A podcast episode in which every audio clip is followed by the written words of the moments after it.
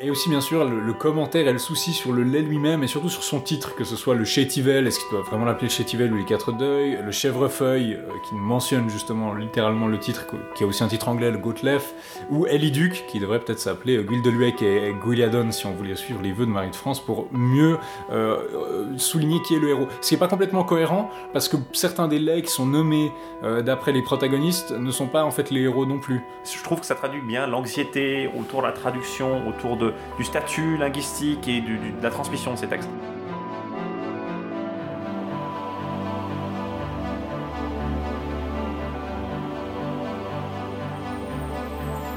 C'est pas celle que je connais Tout à fait. Excusez-moi, je n'ai pas percuté. Non, non, l'autre, elle est morte. Euh, les articulations soutenaient plus son poids. Donc elle a commencé par se remplir d'eau par les coudes, et après c'est passé aux chevilles, c'est remonté aux genoux, et un matin elle avait tellement gonflé que j'ai appelé la garde. Alors euh, ils sont venus, ils lui ont mis un coup de lance.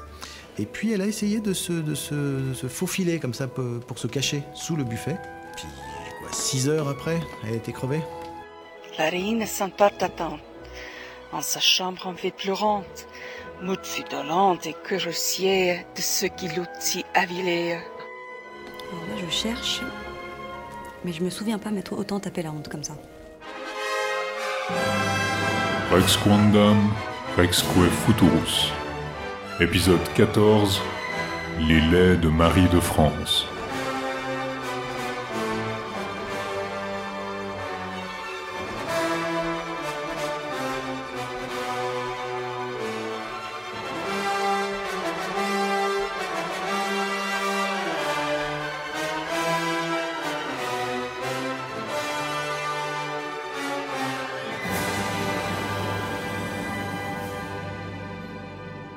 Bonjour à tous et bienvenue dans Rex Quandam Rexque Futurus. Bonjour Antoine. Bonjour Laïs. Et aujourd'hui, encore une fois, on va faire un petit retour en arrière sur des thèmes un peu amoureux. On va beaucoup parler d'amour aujourd'hui. On s'éloigne un peu de ces grands cycles du Graal et de ces romans aventureux, même si on va avoir quelques petits exploits chevaleresques aujourd'hui.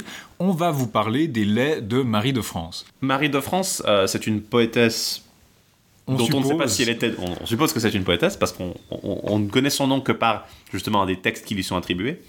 Euh, on sait juste qu'elle a travaillé, en tout cas dans la deuxième moitié du XIIe siècle, probablement, qu'elle a pu naître en France, mais il semblerait qu'elle ait essentiellement euh, vécu en Angleterre, ou en tout cas travaillé en Angleterre. Elle semble avoir été, en tout cas, dans l'environnement proche de la cour d'Henri II. On a pensé, on a plusieurs, à plusieurs noms qui ont été évoqués, hein, on va pas tous les lister, mais il y a plusieurs, euh, disons, euh, personnes qui auraient pu, pas mal d'abbesses en fait, des abbesses comme des femmes qui s'appellent Marie. Marie de Shaftesbury, qui était une demi-sœur d'Henri II d'Angleterre, Marie de Reading, Marie de Boulogne, Marie de Melan, qui était la femme de Hugh Talbot, donc un homme de l'entourage aussi de, de, de, des rois d'Angleterre. une candidate intéressante, c'est Marie de Barking, Marie qui est abbesse de Barking, qui est en fait la sœur de Thomas, Thomas Becket, euh, qui était disons, une candidate un peu intrigante parce que à cause de ses liens avec un autre personnage historique célèbre, on ne sait pas laquelle de ces femmes, si c'est une de ces femmes, est Marie de France, on ne sait pas. On ne sait pas si c'est un pseudonyme, on ne sait pas si c'est simplement une convention littéraire, on sait juste qu'il y a ce nom, effectivement, qui apparaît dans un délai, euh, et c'est à peu près tout. On sait que les douze laits ont plus ou moins certainement les, la même, disons, euh, origine, dans le même auteur en tout cas, ou la même autrice en l'occurrence mais c'est à peu près tout ce qu'on sait sur elle. Donc c'est vraiment pas grand chose. Oui, c'est dans le au troisième vers du Let Gigma, elle dit euh, euh, Oyez Seigneur, que dit Marie, qui en son temps pas ne s'oublie. Donc euh, elle, elle, s'appelle Marie. Et on a d'autres recueils de textes, notamment le l'Espurgatoire, euh, le Purgatoire de Saint Patrice qui est une traduction. Saint-Patrick. Euh, Saint-Patrice ou Patrick. il est plutôt connu comme Saint-Patrick euh, de nos jours. Euh, qui est une traduction du Tractatus de Purgatorio Sancti Patrici d'Henri de, Saltry. donc toujours un lien avec un peu l'Angleterre, mais qui est aussi intitulé par une certaine Marie qui dit Je suis, moi Marie, j'ai mis en mémoire le livre de l'Espurgatoire. Et enfin, il y a une troisième Marie, dont on suppose toujours que c'est la même, qui est l'auteur d'un Isopée euh, Isopète, qui est donc en fait un recueil de fables. Ce sont des fables que vous connaissez probablement parce qu'elles sont. Euh, aujourd'hui, on les connaît par La Fontaine, mais c'est des fables d'Ésope, en fait, typiquement bah, le corbeau et le renard. Isopète, donc. Hein. Ouais, Ésope, Isopète. Et euh, ce qui laisse penser que ces trois maris sont la même, c'est qu'il y a un peu le même genre de souci qui est de conserver littérairement la mémoire de quelque chose ou de le rendre adaptable. Donc on prend un texte euh, religieux, le purgatoire de Saint Patrick, où Saint Patrick a une vision euh, infernale, en tout cas des tourments après la mort, et on le traduit en langue française. On prend les fables d'Ésope, on les adapte en français, et on prend des laits bretons, euh, que les Bretons ont mis en mémoire, ont mis en mémoire c'est ce qu'on va regarder aujourd'hui, et on les adapte en français. Donc on pense que c'est la même personne parce qu'il y a toujours ce souci de préserver par écrit un contenu qui serait moins accessible ou qui serait pas disponible dans cette langue en fait. On, sait qu'elle est, elle dans un dialecte qui est euh, francien, donc qui est de- d'Île-de-France plus ou moins, mais qui est quand même influencé un peu par l'anglo-normand. Beaucoup de manuscrits sont anglo-normands.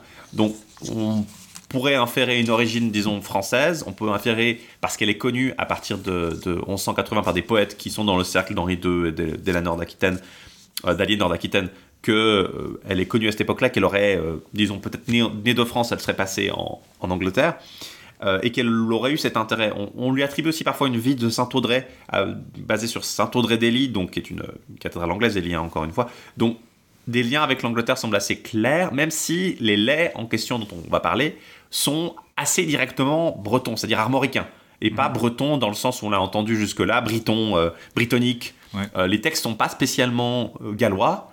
On, on y trouve vraiment des liens avec la, la petite Bretagne, assez fréquemment. Elle, elle mentionne par exemple dans le Led Gigmar, euh, dont on a déjà parlé, elle mentionne littéralement la Bretagne la Menor, donc la Bretagne la mineure, la petite Bretagne, ce qui est donc la Bretagne française, l'armorique. Et donc, euh, il y a un seul manuscrit qui contient les, 12 laits qu'on attribue généralement à Marie de France. Euh, c'est le, mar- c'est le manuscrit Harley euh, à la British Library 978 qui les contient toutes avec, euh, tous avec un prologue, euh, dont on pense qu'il est aussi de, la même autrice. Ils sont contenus certains dans d'autres manuscrits, mais c'est le seul qui les contient tous comme un ensemble. Et c'est généralement pour ça qu'on considère qu'il n'y a que ceux-là qui sont vraiment de, Marie de France. Même si, si vous regardez les vieilles éditions, par exemple l'édition Roquefort, qui date de 1832, euh, une, vieille édition bilingue, bah, vous avez deux laits en plus qui sont rattachés, qui sont considérés comme étant de Marie de France, le Grelent et le lait de l'Espine.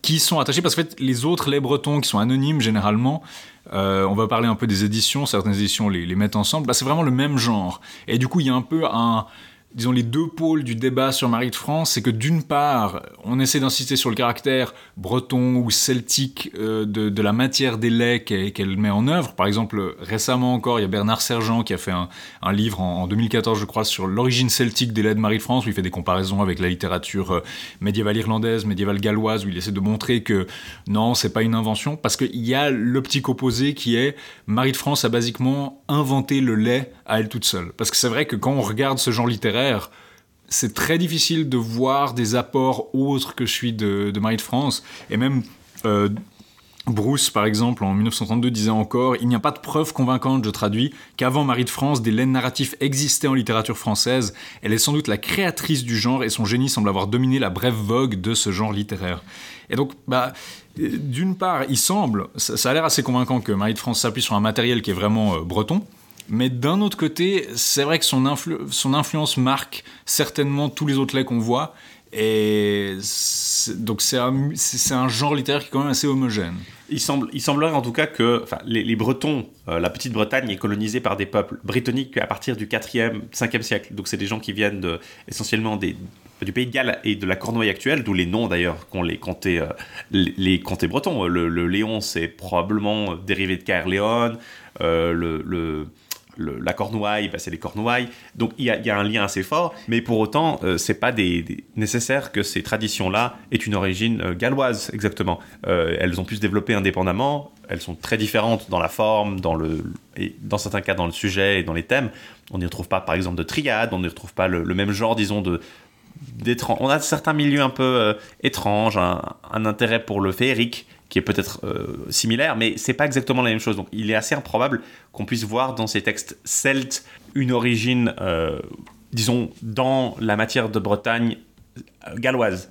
Euh, c'est pas le vraiment, ça peut pas être le chaînon manquant typiquement. Ça peut pas être là qu'on peut voir un, chaînon entre ces textes arthuriens gallois qu'on a vus et les chrétiens de Troyes par exemple, parce que ces textes bretons sont aussi très différents finalement de ces textes gallois qu'on a vus aussi. Euh, ils sont beaucoup plus euh, courts, ils sont beaucoup moins intéressés par exemple par les triades. L'île de Bretagne en elle-même est moins intéressante. On y mentionne des endroits, Euh, il semble y avoir une, connaissance des lieux. Mais voilà, pour autant, on peut pas parler de ces laits bretons vraiment comme d'un chaînon manquant ou d'une origine possible pour la matière de Bretagne, telle que la pratique chrétien, par exemple, et ses successeurs, parce que bah, ces textes n'ont pas grand-chose d'arthurien, sinon incidemment. Donc il semble pas probable que ce soit un chemin possible pour la matière de Bretagne. Ils, restent différents, ils se sont développés indépendamment du reste. Ils ont peut-être certaines caractéristiques en commun, mais ils sont pas vraiment arthuriens et ils n'ont pas vraiment euh, de filiation directe avec la matière de Bretagne. Oui, parce que si on veut être honnête, c'est- un sujet qui est un peu hors sujet pour nous, parce qu'il y a très peu de ces qui sont véritablement arthuriens. Le seul qui est vraiment arthurien, c'est Landval, où vous avez Guenièvre, Arthur, et un sujet véritablement euh, arthurien. Tristan et Iseux font une apparition dans le lait du chèvrefeuille, donc comme on l'a vu la dernière fois, ils sont connectés de façon très périphérique à la matière de Bretagne. Le reste, ça ne nous donne pas grand-chose d'arthurien, on n'a pas vraiment de, de, de- on n'a pas vraiment les lieux ou les personnages qui rendraient ça techniquement arthurien, mais on a quand même des parallèles assez forts parce qu'on pioche un peu dans ce merveilleux breton, ce merveilleux celte, si on veut. Typiquement dans le lait de Gigmar, on a la chasse de la biche blanche, c'est comme ça que commence euh, Erec. Voilà, y a- on a, il y a des, une- des parallèles avec Chrétien et un matériel un peu folklorique qui va un peu qu'on va retrouver parfois euh, dans certains textes arthuriens en fait. Et même si cette tradition du lait semble s'être développée indépendamment de la littérature galloise qu'on a explorée aussi, il y a quand même des liens, il y a clairement une parenté, il y a des interactions aussi avec le, la, des textes anglais, il semblerait. Alors c'est assez curieux parce que Marie de France mentionne à quelques reprises des, des- des versions, des noms anglais pour certains de ces, euh, Oui. ces éléments. Euh, c'est le cas aussi dans Tristan d'ailleurs, ce qui est intéressant parce qu'il n'y avait pas une grande littérature en, en moyen anglais à l'époque, c'est plutôt nouveau. Donc il y a euh, clairement une interaction, c'est un milieu entre les, les deux langues celtes, enfin le gallois, le breton, et entre l'anglais et le français. Donc c'est quelque chose d'assez finalement où il y a beaucoup de, de- de traditions qui se rencontrent. Et peut-être que c'est là aussi qu'on voit la, création de Marie de France, c'est en, synthétisant des éléments qui existent déjà, mais qui vont euh, former un genre euh, cohérent, en tout cas en français, sous sa plume euh, ou sous sa voix. Parce qu'il faut voir que le lait, justement, il y a d'autres laits qui sont aussi, qu'on appelle les laits anonymes, on va en parler dans un instant, notamment le lait de Désiré, Gréland, G- Guingamore, Daune, Mélion, Épine, Tidorel et Thiolet, qui, le- ce dernier est assez intéressant parce qu'il fait un peu penser à l'histoire de, de Perceval par moment. Des laits didactiques, des laits de genre Fablio, euh, des laits même parodiques aussi. Généralement, on a ces, ces quatre grands ensembles de laits. Les laits parodiques, c'est peut-être un peu plus tardif, hein, ça. Oui. Plus c'est plus, mais c'est des choses à qui on attribue le titre de lait, qui sont souvent en fait des romans plus ou Oui. moins humoristiques ou euh, d'un sens Bah, un peu différent. La frontière est pas toujours claire entre ce qui est un lait, ce qui est plutôt un fablio, vous avez une espèce de, de petite moralisation, ou bien même, on a du matériel qui nous ferait carrément penser à des contes. hein. Certains des, des laits qu'on va voir aujourd'hui, on a des parallèles avec le thème de Podane, le thème de Griselidis, où c'est là qu'on va voir pour la première fois des... des- C'est-à-dire qu'avant, disons, euh, on- on n'a pas encore cette frontière de genre qui est complètement claire. Et c'est ça qui rend aussi ces choses intéressantes, à mon avis, pour voir un peu que, comment ces motifs évoluent euh, en parallèle. Aussi, il faut dire qu'un des thèmes qui, est centraux dans laits, c'est celui de l'amour. Euh, même si, bon, c'est des histoires d'amour, mais c'est des histoires qui se finissent assez mal. Mais un truc que je trouve intéressant, c'est que dans un petit moment, euh, quelques épisodes, on vous parlera du cycle du Lancelot Graal, où il y a notamment le Lancelot en prose. Il y a une scène que je trouve intéressante, c'est que il y a un moment où Lancelot est fait prisonnier par Morgane, elle le laisse partir euh, euh, secourir Gauvin, enfin voilà. Mais du coup, pour tester son amour pour Guenièvre, elle l'envoie avec une demoiselle tentatrice qui essaie de coucher avec lui. Et quand le romancier anonyme nous l'a décrit, il nous dit qu'elle l'excite par tout ce qu'elle juge de nature à échauffer ses sens, enlève sa guimpe pour montrer son visage et sa tête d'une merveilleuse beauté, chante des laits bretons et d'autres chansons agréables et gaies d'une voix nette et claire. Elle parlait le breton, le français et beaucoup d'autres langues. Donc déjà, je trouve assez intéressant ce- ce- ce- le fait qu'on mentionne le potentiel érotique du breton où Lancelot est oh, échauffé par oh, la, la- la- la langue, la beauté de la langue bretonne. Mais ça semble être aussi un indice qu'effectivement, à l'époque du, du Lancelot, donc au XIIIe siècle, on, on considère que c'est les Bretons peuvent être dits en breton, qu'il y a une tradition indépendante. Mhm. Et on a, on est, on est probablement une cinquantaine, euh, un peu plus d'une cinquantaine d'années après Marie de France, et on voit que ça reste encore dans le même genre de, de, de registre, euh, que c'est là, ça reste synonyme finalement de, de, de- de potentiel, peut-être même de séduction ou de, c'est lié à cette littérature un peu au sens moderne romantique en fait. Bah, disons, c'est quelque chose qui va être aussi repris plus tard, bien plus tard. Au XIVe siècle, les laits bretons forment une partie, euh, disons, des contes de Canterbury, remplissent un peu cette, cette figure du lait breton. Le, le conte de la femme de Bath, par exemple, euh, elle le décrit comme une histoire dont les Bretons firent un. Elle prend un, un discours qui est très inspiré de celui de Marie de France, mais en anglais. Euh, c'est beaucoup plus tardif, donc ça veut dire qu'il y a une, ils ont une perception de ce genre peut-être un peu figée, mais qui va rester. Euh, Mhm. Ça va pas avoir le succès des romans, mais il va rester là. Euh, peut-être préciser aussi que le, le lait est un genre qui est euh, peut-être encore plus, disons, euh, méta que le roman. On- Les laits de France sont toujours décrits, les laits de Marie de France sont toujours décrits comme des histoires dont les Bretons ont fait un lait. Donc on ne sait jamais vraiment si la- le lait dont elle parle, enfin, dont, dont- le narrateur ou la, la narratrice parle dans l'histoire, c'est ce lait qui est en train d'être raconté, ou si c'est un autre lait et que ce lait qu'on écoute est qu'un- un résumé, une traduction, une version différente du lait.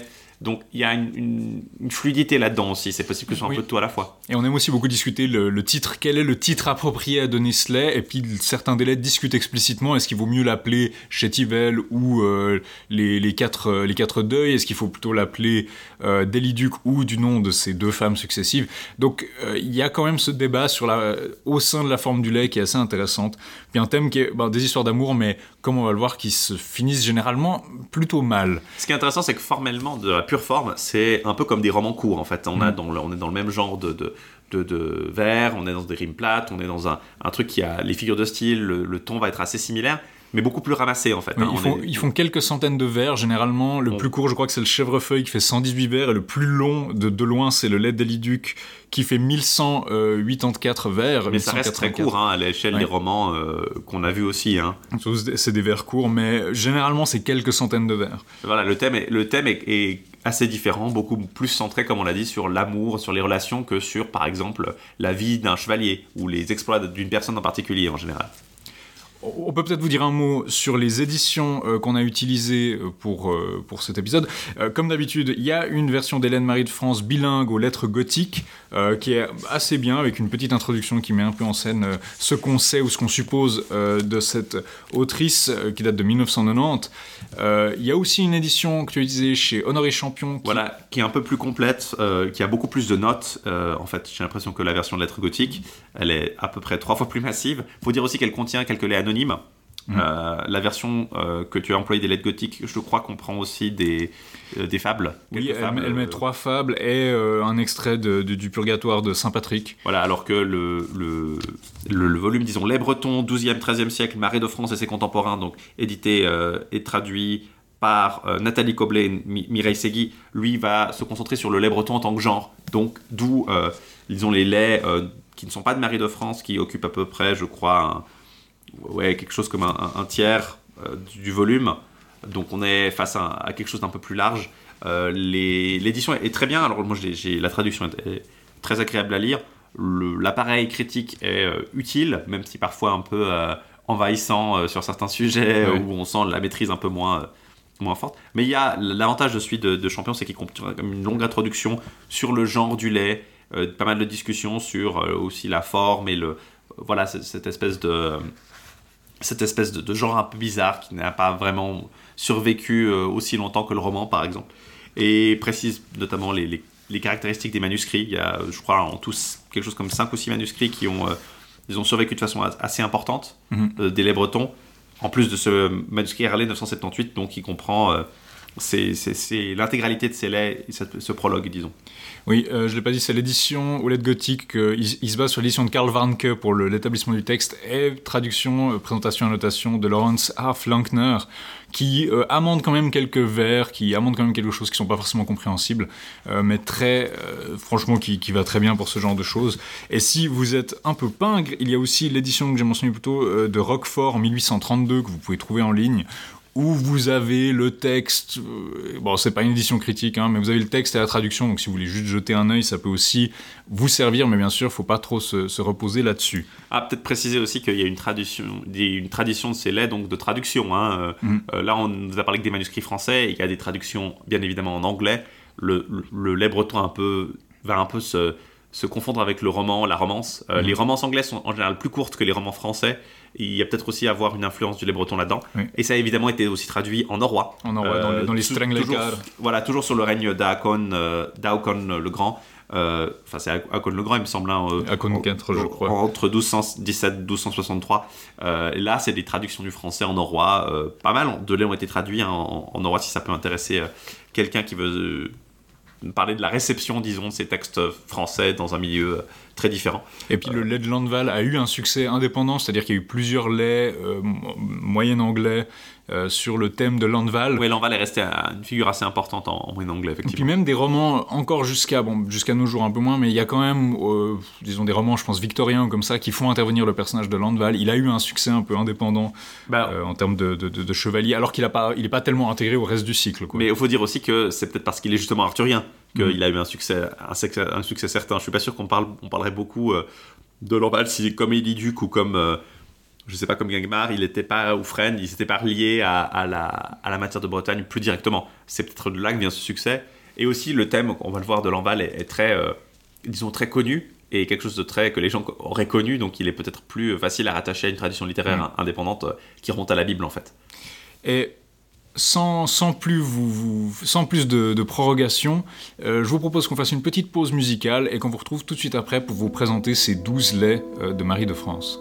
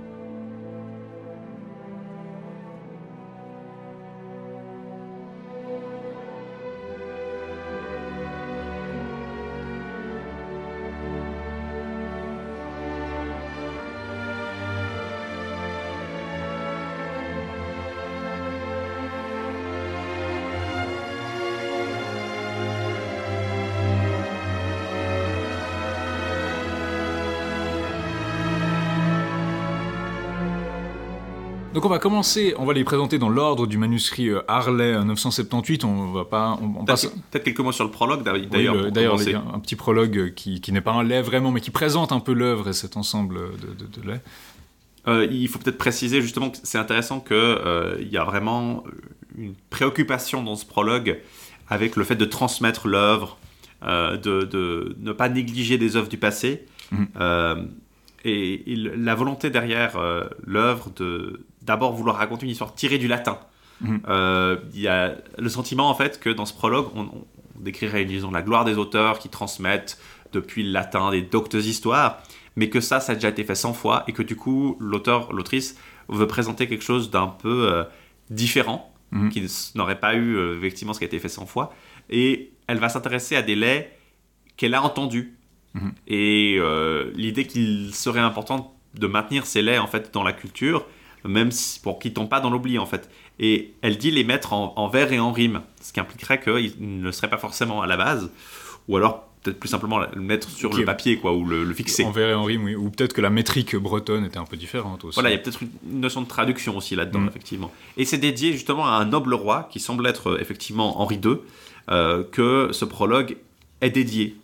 Euh, et c'est là que sur ces 56 lignes, donc, que euh, on va commencer sur une œuvre et qui va présenter du coup le nom de Marie. Euh, euh, Oyez Seigneur, que dit Marie Euh, Et ainsi commence donc le, premier lait, celui de Guigemar.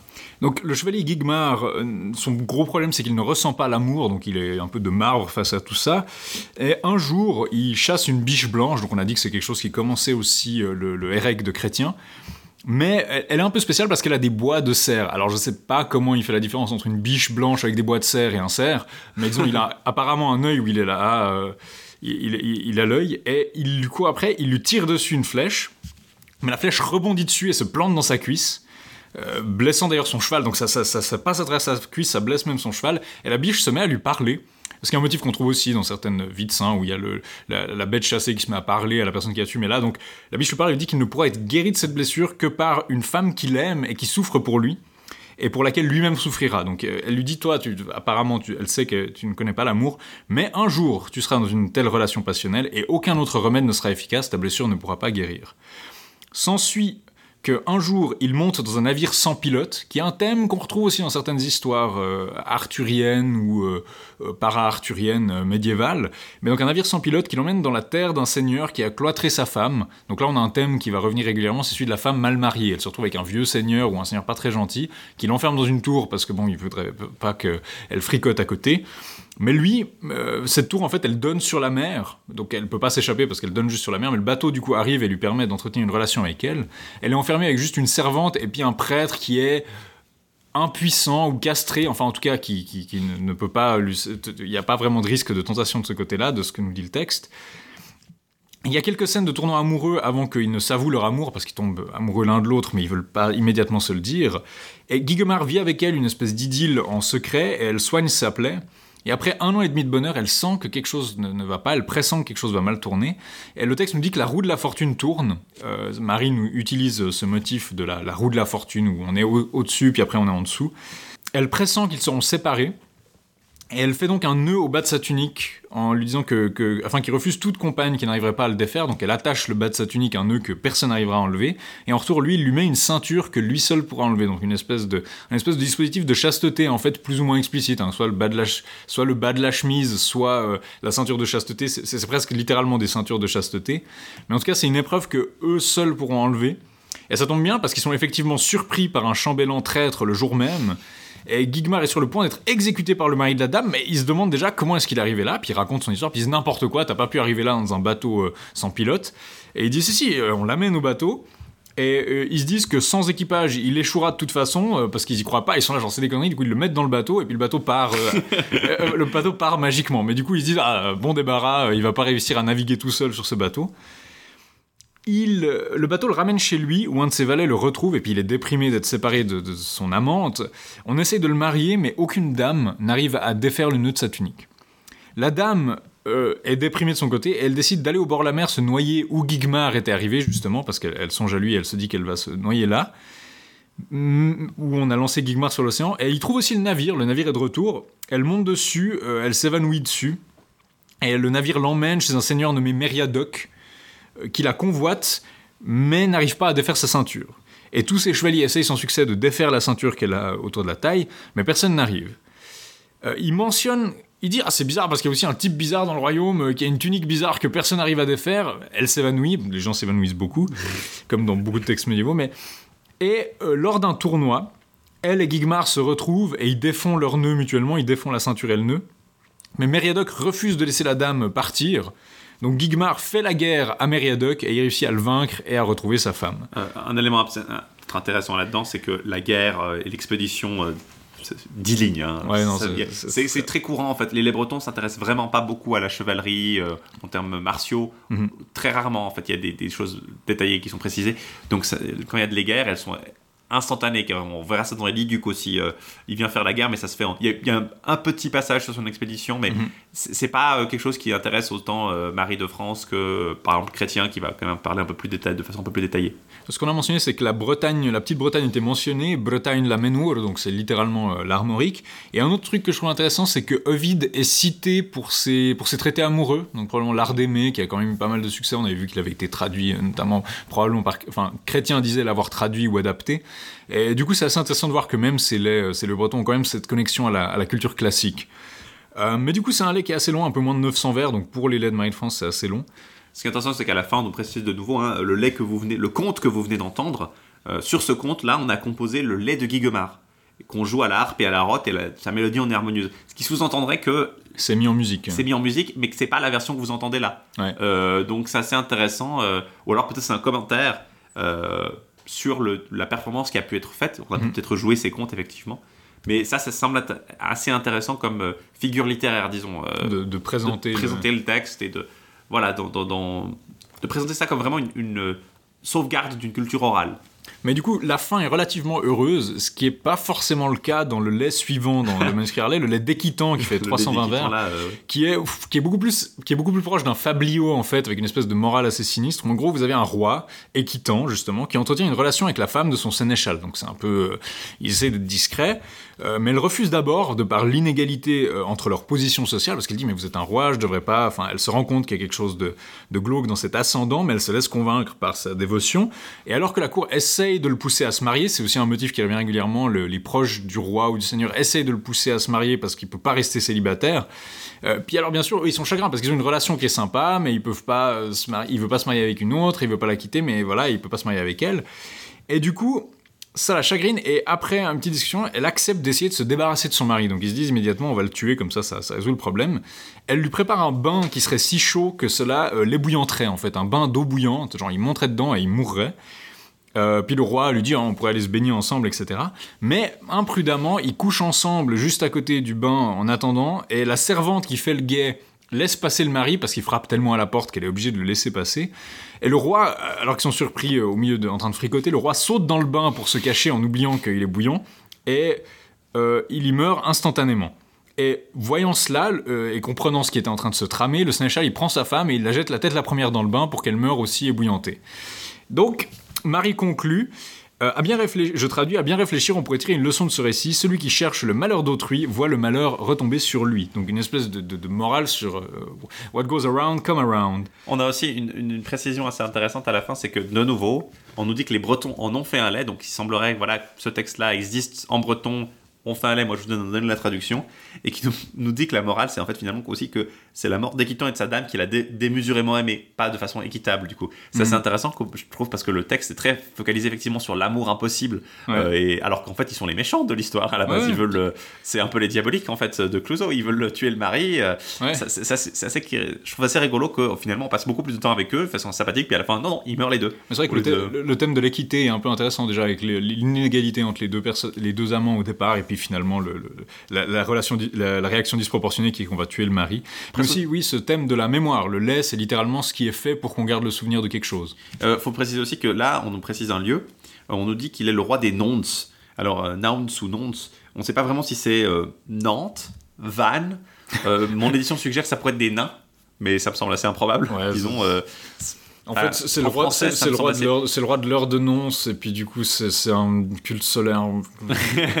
non mais disons j'aurais de la peine d'aller voir des nains parce que pour que ce soit un peuple il faut peut-être se attendre un peu plus longtemps avant que la mythologie norroise finisse par arriver non, dedans ça. Et puis, roi des. Roi d'un peuple, c'est ouais, c'est- pas Pour moi, le seigneur des Nantes, des Nantes, euh, ça semblerait indiquer Nantes en fait. c'est- Ouais. Donc ça, ça pourrait être Bah, c'est vrai qu'avec la connexion à la Bretagne, ce serait la connexion la plus. euh, euh, la plus évidente. En tout cas, de nouveau, un, un- un- un lien évident avec la, la Bretagne parce qu'on nous dit euh, dès le début un Moutout était noble baron, s'il de Bretagne, li breton. Euh, ils ont été vraiment des nobles barons, ceux de Bretagne, les Bretons. Donc, Mhm. euh, toujours si on va pas nous parler de leur chapeau rond juste après. hein. Euh, mais oui, on, le, le, le, le- le début du récit, c'est ça. hein. Euh, ils ont fait tellement d'aventures, de, de, de vaillance, de raffinement, qu'ils composaient des laits euh, et qu'il faudrait être préservé. Et ce lait, on me l'a raconté, il, faut, il mérite d'être retenu. Donc il y a aussi cette, disons, euh, inquiétude par rapport à la transmission de ces récits qui seraient perdus autrement. Euh, Le, suivant est, assez intéressant aussi parce qu'il a des thèmes qui sont des thèmes folkloriques qu'on peut retrouver un peu ailleurs. C'est le lait du, frêne, le frêne donc l'arbre qui fait 536 vers. Euh, Il y a une dame qui accouche de jumeaux et sa voisine Mehdi, elle, elle commence à répandre des rumeurs parce qu'elle dit on sait bien que si on a deux enfants, c'est qu'on a couché avec deux hommes, hein, c'est comme ça que ça marche. Et du coup, la rumeur nuit à sa réputation, son mari l'aime moins et se méfie d'elle. Cependant, elle est bien attrapée, de nouveau une espèce de, cercle du karma, parce que quand elle accouche à son tour, elle accouche de jumelles, et se disant ah ben c'est bien, elle, se lamente très moralement sur ce sort, ah ben c'est bien vrai que quand on dit du mal des autres, ça nous retombe dessus, Euh, mais elle se sent tellement ridicule qu'elle se dit je, je peux pas assumer cette, cette honte, cette humiliation, parce que j'ai moi-même contribué à l'entretenir. Elle veut tuer l'enfant, mais il y a ces dames qui disent non mais vous pouvez pas faire ça. Euh, Ces, dames l'en empêchent et disent écoutez vous savez, vous savez pas comment on fait dans un lait breton quand on veut se débarrasser de l'enfant, on va le mettre au loin et puis euh, voilà. Elle euh, l'emballe dans un drap de paille, donc un drap riche brodé de rosaces apparemment, et avec une bague comme preuve de sa haute naissance. Donc c'est le fameux, on, met l'enfant au loin avec un signe pour que plus tard dans l'histoire on puisse le reconnaître, et on le laisse dans un arbre, dans un, frêne en fait, à proximité d'un d'un- d'un couvent. Et du coup, l'abbesse trouve la, trouve là, euh, la jeune fille. Elle l'élève comme sa nièce et on l'appelle Frêne parce qu'on l'a trouvée dans un, dans un frêne, dans un tel arbre. Elle est si belle et si courtoise qu'un seigneur nommé Goron, euh, la, courtoise, euh, la courtise, ait fait de grands dons au couvent pour s'attirer leur grâce. Genre, ils disent Ah, il faisait, des, il faisait des beaux dons au couvent, mais je peux vous assurer qu'il faisait pas ça pour le salut de son. enfin, dans sa stratégie de séduction. Il la convainc de venir vivre avec lui et leur histoire d'amour se poursuit dans leur son château en secret. Euh, ces gens militent par contre, de nouveau, les proches, euh, ses conseillers militent pour qu'il épouse une dame de haute naissance, et ils rejettent Frêne. Et par ironie, il s'agit en fait de la sœur de Frêne, qui s'appelle Coudrier. Euh, D'ailleurs, il n'y a pas de raison qu'elle s'appelle Coudrier, parce que Frêne s'appelle Frêne parce qu'on l'a trouvée dans un frêne, mais Coudrier, il n'y a pas de raison qu'elle ait le nom d'un arbre. Euh, Il n'y a pas de raison qu'elle s'appelle Coudrier. Et ça pointe peut-être vers le fait que l'histoire était un peu différente à la base, en fait, si les deux sœurs ont des noms arboricoles, Ouais, des noms d'arbres. C'est vraiment juste pour faire le- la balance. C'est juste parce Alors, que. pour- soit c'est pour faire la balance, soit c'est parce que l'histoire à la base était un peu différente euh, dans le rapport à ces arbres.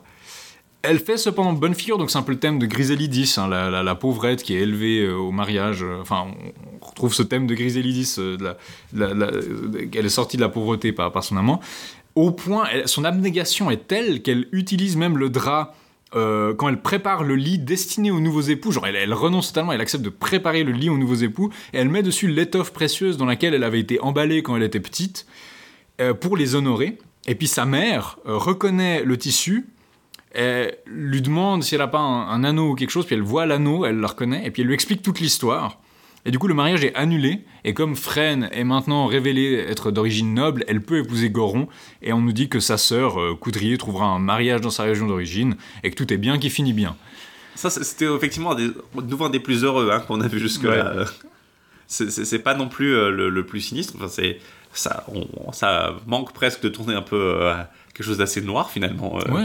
Bon, on, a, aussi ce thème de Griselidis qui a, a quand même eu beaucoup de transformations, mais qu'on trouvera chez Boccaccio, chez Chaucer et bien sûr chez, chez Perrault après euh, pour les contes. Mais donc ce, thème de l'élévation sociale, si on veut, après euh, l'abandon de, naissance.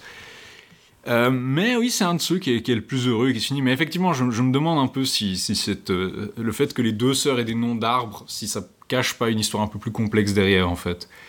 À l'origine, peut-être. Le, lait suivant est peut-être un peu plus intéressant parce que bah, là, un peu plus, on est plus dans le, le merveilleux ou même le fantastique. C'est le Bisclavret, qui fait 318 vers, où on parle, c'est une histoire de loup-garou en fait. C'est c'est un, c'est homme qui se transforme en loup. Il y a une femme qui se demande où son mari disparaît régulièrement parce qu'elle craint qu'il euh, la trompe. Et il s'avère que c'est un loup-garou. Donc elle dit qu'en en breton c'est Bisclavret et que les Normands l'appellent Garoulf. Euh, dans Harley, je crois que c'est Garouaf. Ouais, ça c'est peut-être plus anglais donc euh, comme orthographe, donc ça semblerait assez logique finalement. Euh, vu que le ma- manuscrit d'Harley semble avoir été écrit en Angleterre, en anglo-normand. Euh, Garulf, littéralement Gar, c'est l'homme, c'est devenu were en anglais, Euh, et bah, c'est une transition phonétique assez, assez courante. Et Ulf, c'est le loup. C'est le Wolf, c'est le wolf, le Ouais. wolf en allemand, hein, le wolf, le wolf en anglais.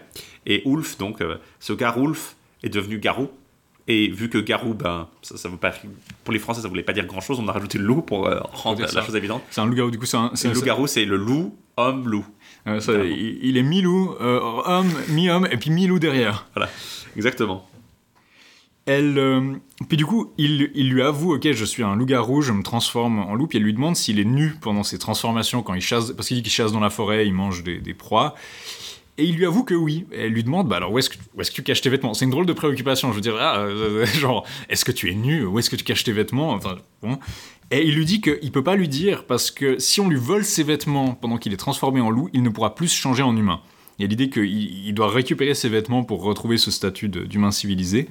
Et elle le pousse en lui disant qu'elle lui proclame son amour pour obtenir sa, sa confidence, et elle obtient qu'il avoue, il les laisse dans une pierre creuse, sous un bison, près d'une chapelle. Donc il lui dit où ils sont. Elle est effrayée par son mari, parce que bah, c'est quand même, c'est un loup-garou, quoi, donc euh, ça, ça se fait quand même peur. Et elle cherche à s'en séparer, puis complote pour qu'un chevalier lui vole ses vêtements. Et du coup, il reste coincé sous sa forme animale, et puis elle peut marier le chevalier qui, a, qui avait volé les vêtements. Une équipée de chasse euh, trouve le loup, mais ils se rendent compte qu'il est intelligent quand ils commencent à mendier leur pitié et qu'il leur baise les pieds. Donc il y a une scène assez marrante où ils se disent mais ce, loup n'est pas méchant. Et il devient leur, leur meilleur pote. Donc ils l'acceptent comme leur animal domestique. Et à la cour, tout se passe bien, mais un jour Bisclavret attaque le chevalier qui a épousé sa femme. euh, parce qu'il le reconnaît. Donc, je sais pas exactement comment il le reconnaît, est-ce qu'il l'a vu voler ses vêtements, j'ai pas exactement compris comment il le, voyait, mais en tout cas il l'attaque, et les gens se disent tiens c'est bizarre, ce chien était pourtant toujours euh, parfaitement docile, et là il est énervé, mais finalement, Je crois qu'il a repéré que c'était le mari de sa femme, en fait, finalement. ouais mais il voit, bah, au départ il voit pas sa femme, donc c'est un peu... Ouais, c'est. Mais du coup, il l'attaque d'abord, puis on, personne ne comprend pourquoi, mais ça passe. Et puis une autre fois, il voit sa femme, et là, il l'attaque et il lui mange le nez. Genre, il lui, dévore le, le visage et le nez, donc assez violemment. Et là-dessus, les compagnons du, du- du seigneur qui l'a recueilli se disent que c'est pas normal, parce que ce, loup n'a jamais rien fait de mal à personne. Donc le fait qu'il ait attaqué ces deux individus, doit, il doit y avoir une raison derrière, parce qu'il a l'air doué d'intelligence. Et un sage chevalier conseille donc la, la chose rationnelle à faire, qui est de, de torturer euh, la femme, qui vient de se faire dévorer le visage, pour obtenir le fin mot de cette histoire. Euh, pour éclaircir cette animosité. Ce qu'il fait, elle avoue toute l'histoire, et on rend donc les vêtements au, euh, au, loup, mais il ne se, transforme pas. Puis il y a une scène que j'adore, c'est qu'un chevalier dit mais si il a, besoin d'un peu d'intimité pour euh, se retransformer en homme, donc on va juste le mettre dans votre chambre avec les vêtements pour voir, et on va attendre un petit moment pour voir s'il se retransforme. Et effectivement, c'est ce qu'il fait. Euh, le Seigneur lui fait la fête. Et, tout, et il peut être euh, rétabli dans l'humanité. Quant à la femme, elle fut bannie, et il nous dit même qu'elle eut, eu, malgré ça, une nombreuse descendance, mais qu'on peut les reconnaître au fait qu'ils n'avaient pas de nez non plus. Donc il y a une espèce de lysanquisme. le, le fait qu'elle a perdu son nez, donc tous ses descendants n'ont plus de nez non plus, c'était un trait héritable. Et euh, donc voilà, c'est une histoire de- de- d'un- d'une femme qui est. Est-ce que c'est la femme mal mariée? En tout cas, elle, trahit son mari et elle le fait euh, condamner à rester sous sa forme animale. Et euh, lui, euh, il finit par être rétabli dans ses droits, mais une histoire qui n'est pas forcément très, très, très joyeuse de ce côté-là. Faut peut-être préciser qu'elle a été aussi adaptée en version arthurianisée sous le titre de Mélion, donc c'est un de ces laits anonymes qui n'est pas attribué à Marie de France. C'est quasiment exactement la même histoire. Il y a un peu moins de digression sur le loup-garou parce que là, il s'appelle juste Mélion et on parle juste d'une transformation en loup qui est liée avec un anneau. Et euh, le- la principale différence étant que Mélion avait fait le vœu qui est assez proche de celui de Guin- Guigmar. En fait, il n'avait fait le vœu de ne jamais prendre une épouse, de, de- de prêter attention à une femme qui aurait prêté attention à un autre homme ou qui lui aurait même adressé la parole. Puis il se retrouve avec une espèce de, de femme fér- à moitié féerique qui arrive d'Irlande pour dire qu'elle a entendu parler de ses exploits et qu'elle n'a jamais adressé la parole à un autre homme juste pour pouvoir se marier avec lui. Et ah, il lui révèle après le, le fait qu'il se change en loup et que. et après, c'est même, la même histoire. Et il se retrouve en Irlande, chez le, le- le- le- là où elle est revenue chez son père, en fait, où elle a épousé quelqu'un d'autre, euh, après l'avoir euh, vu en train de chasser le loup.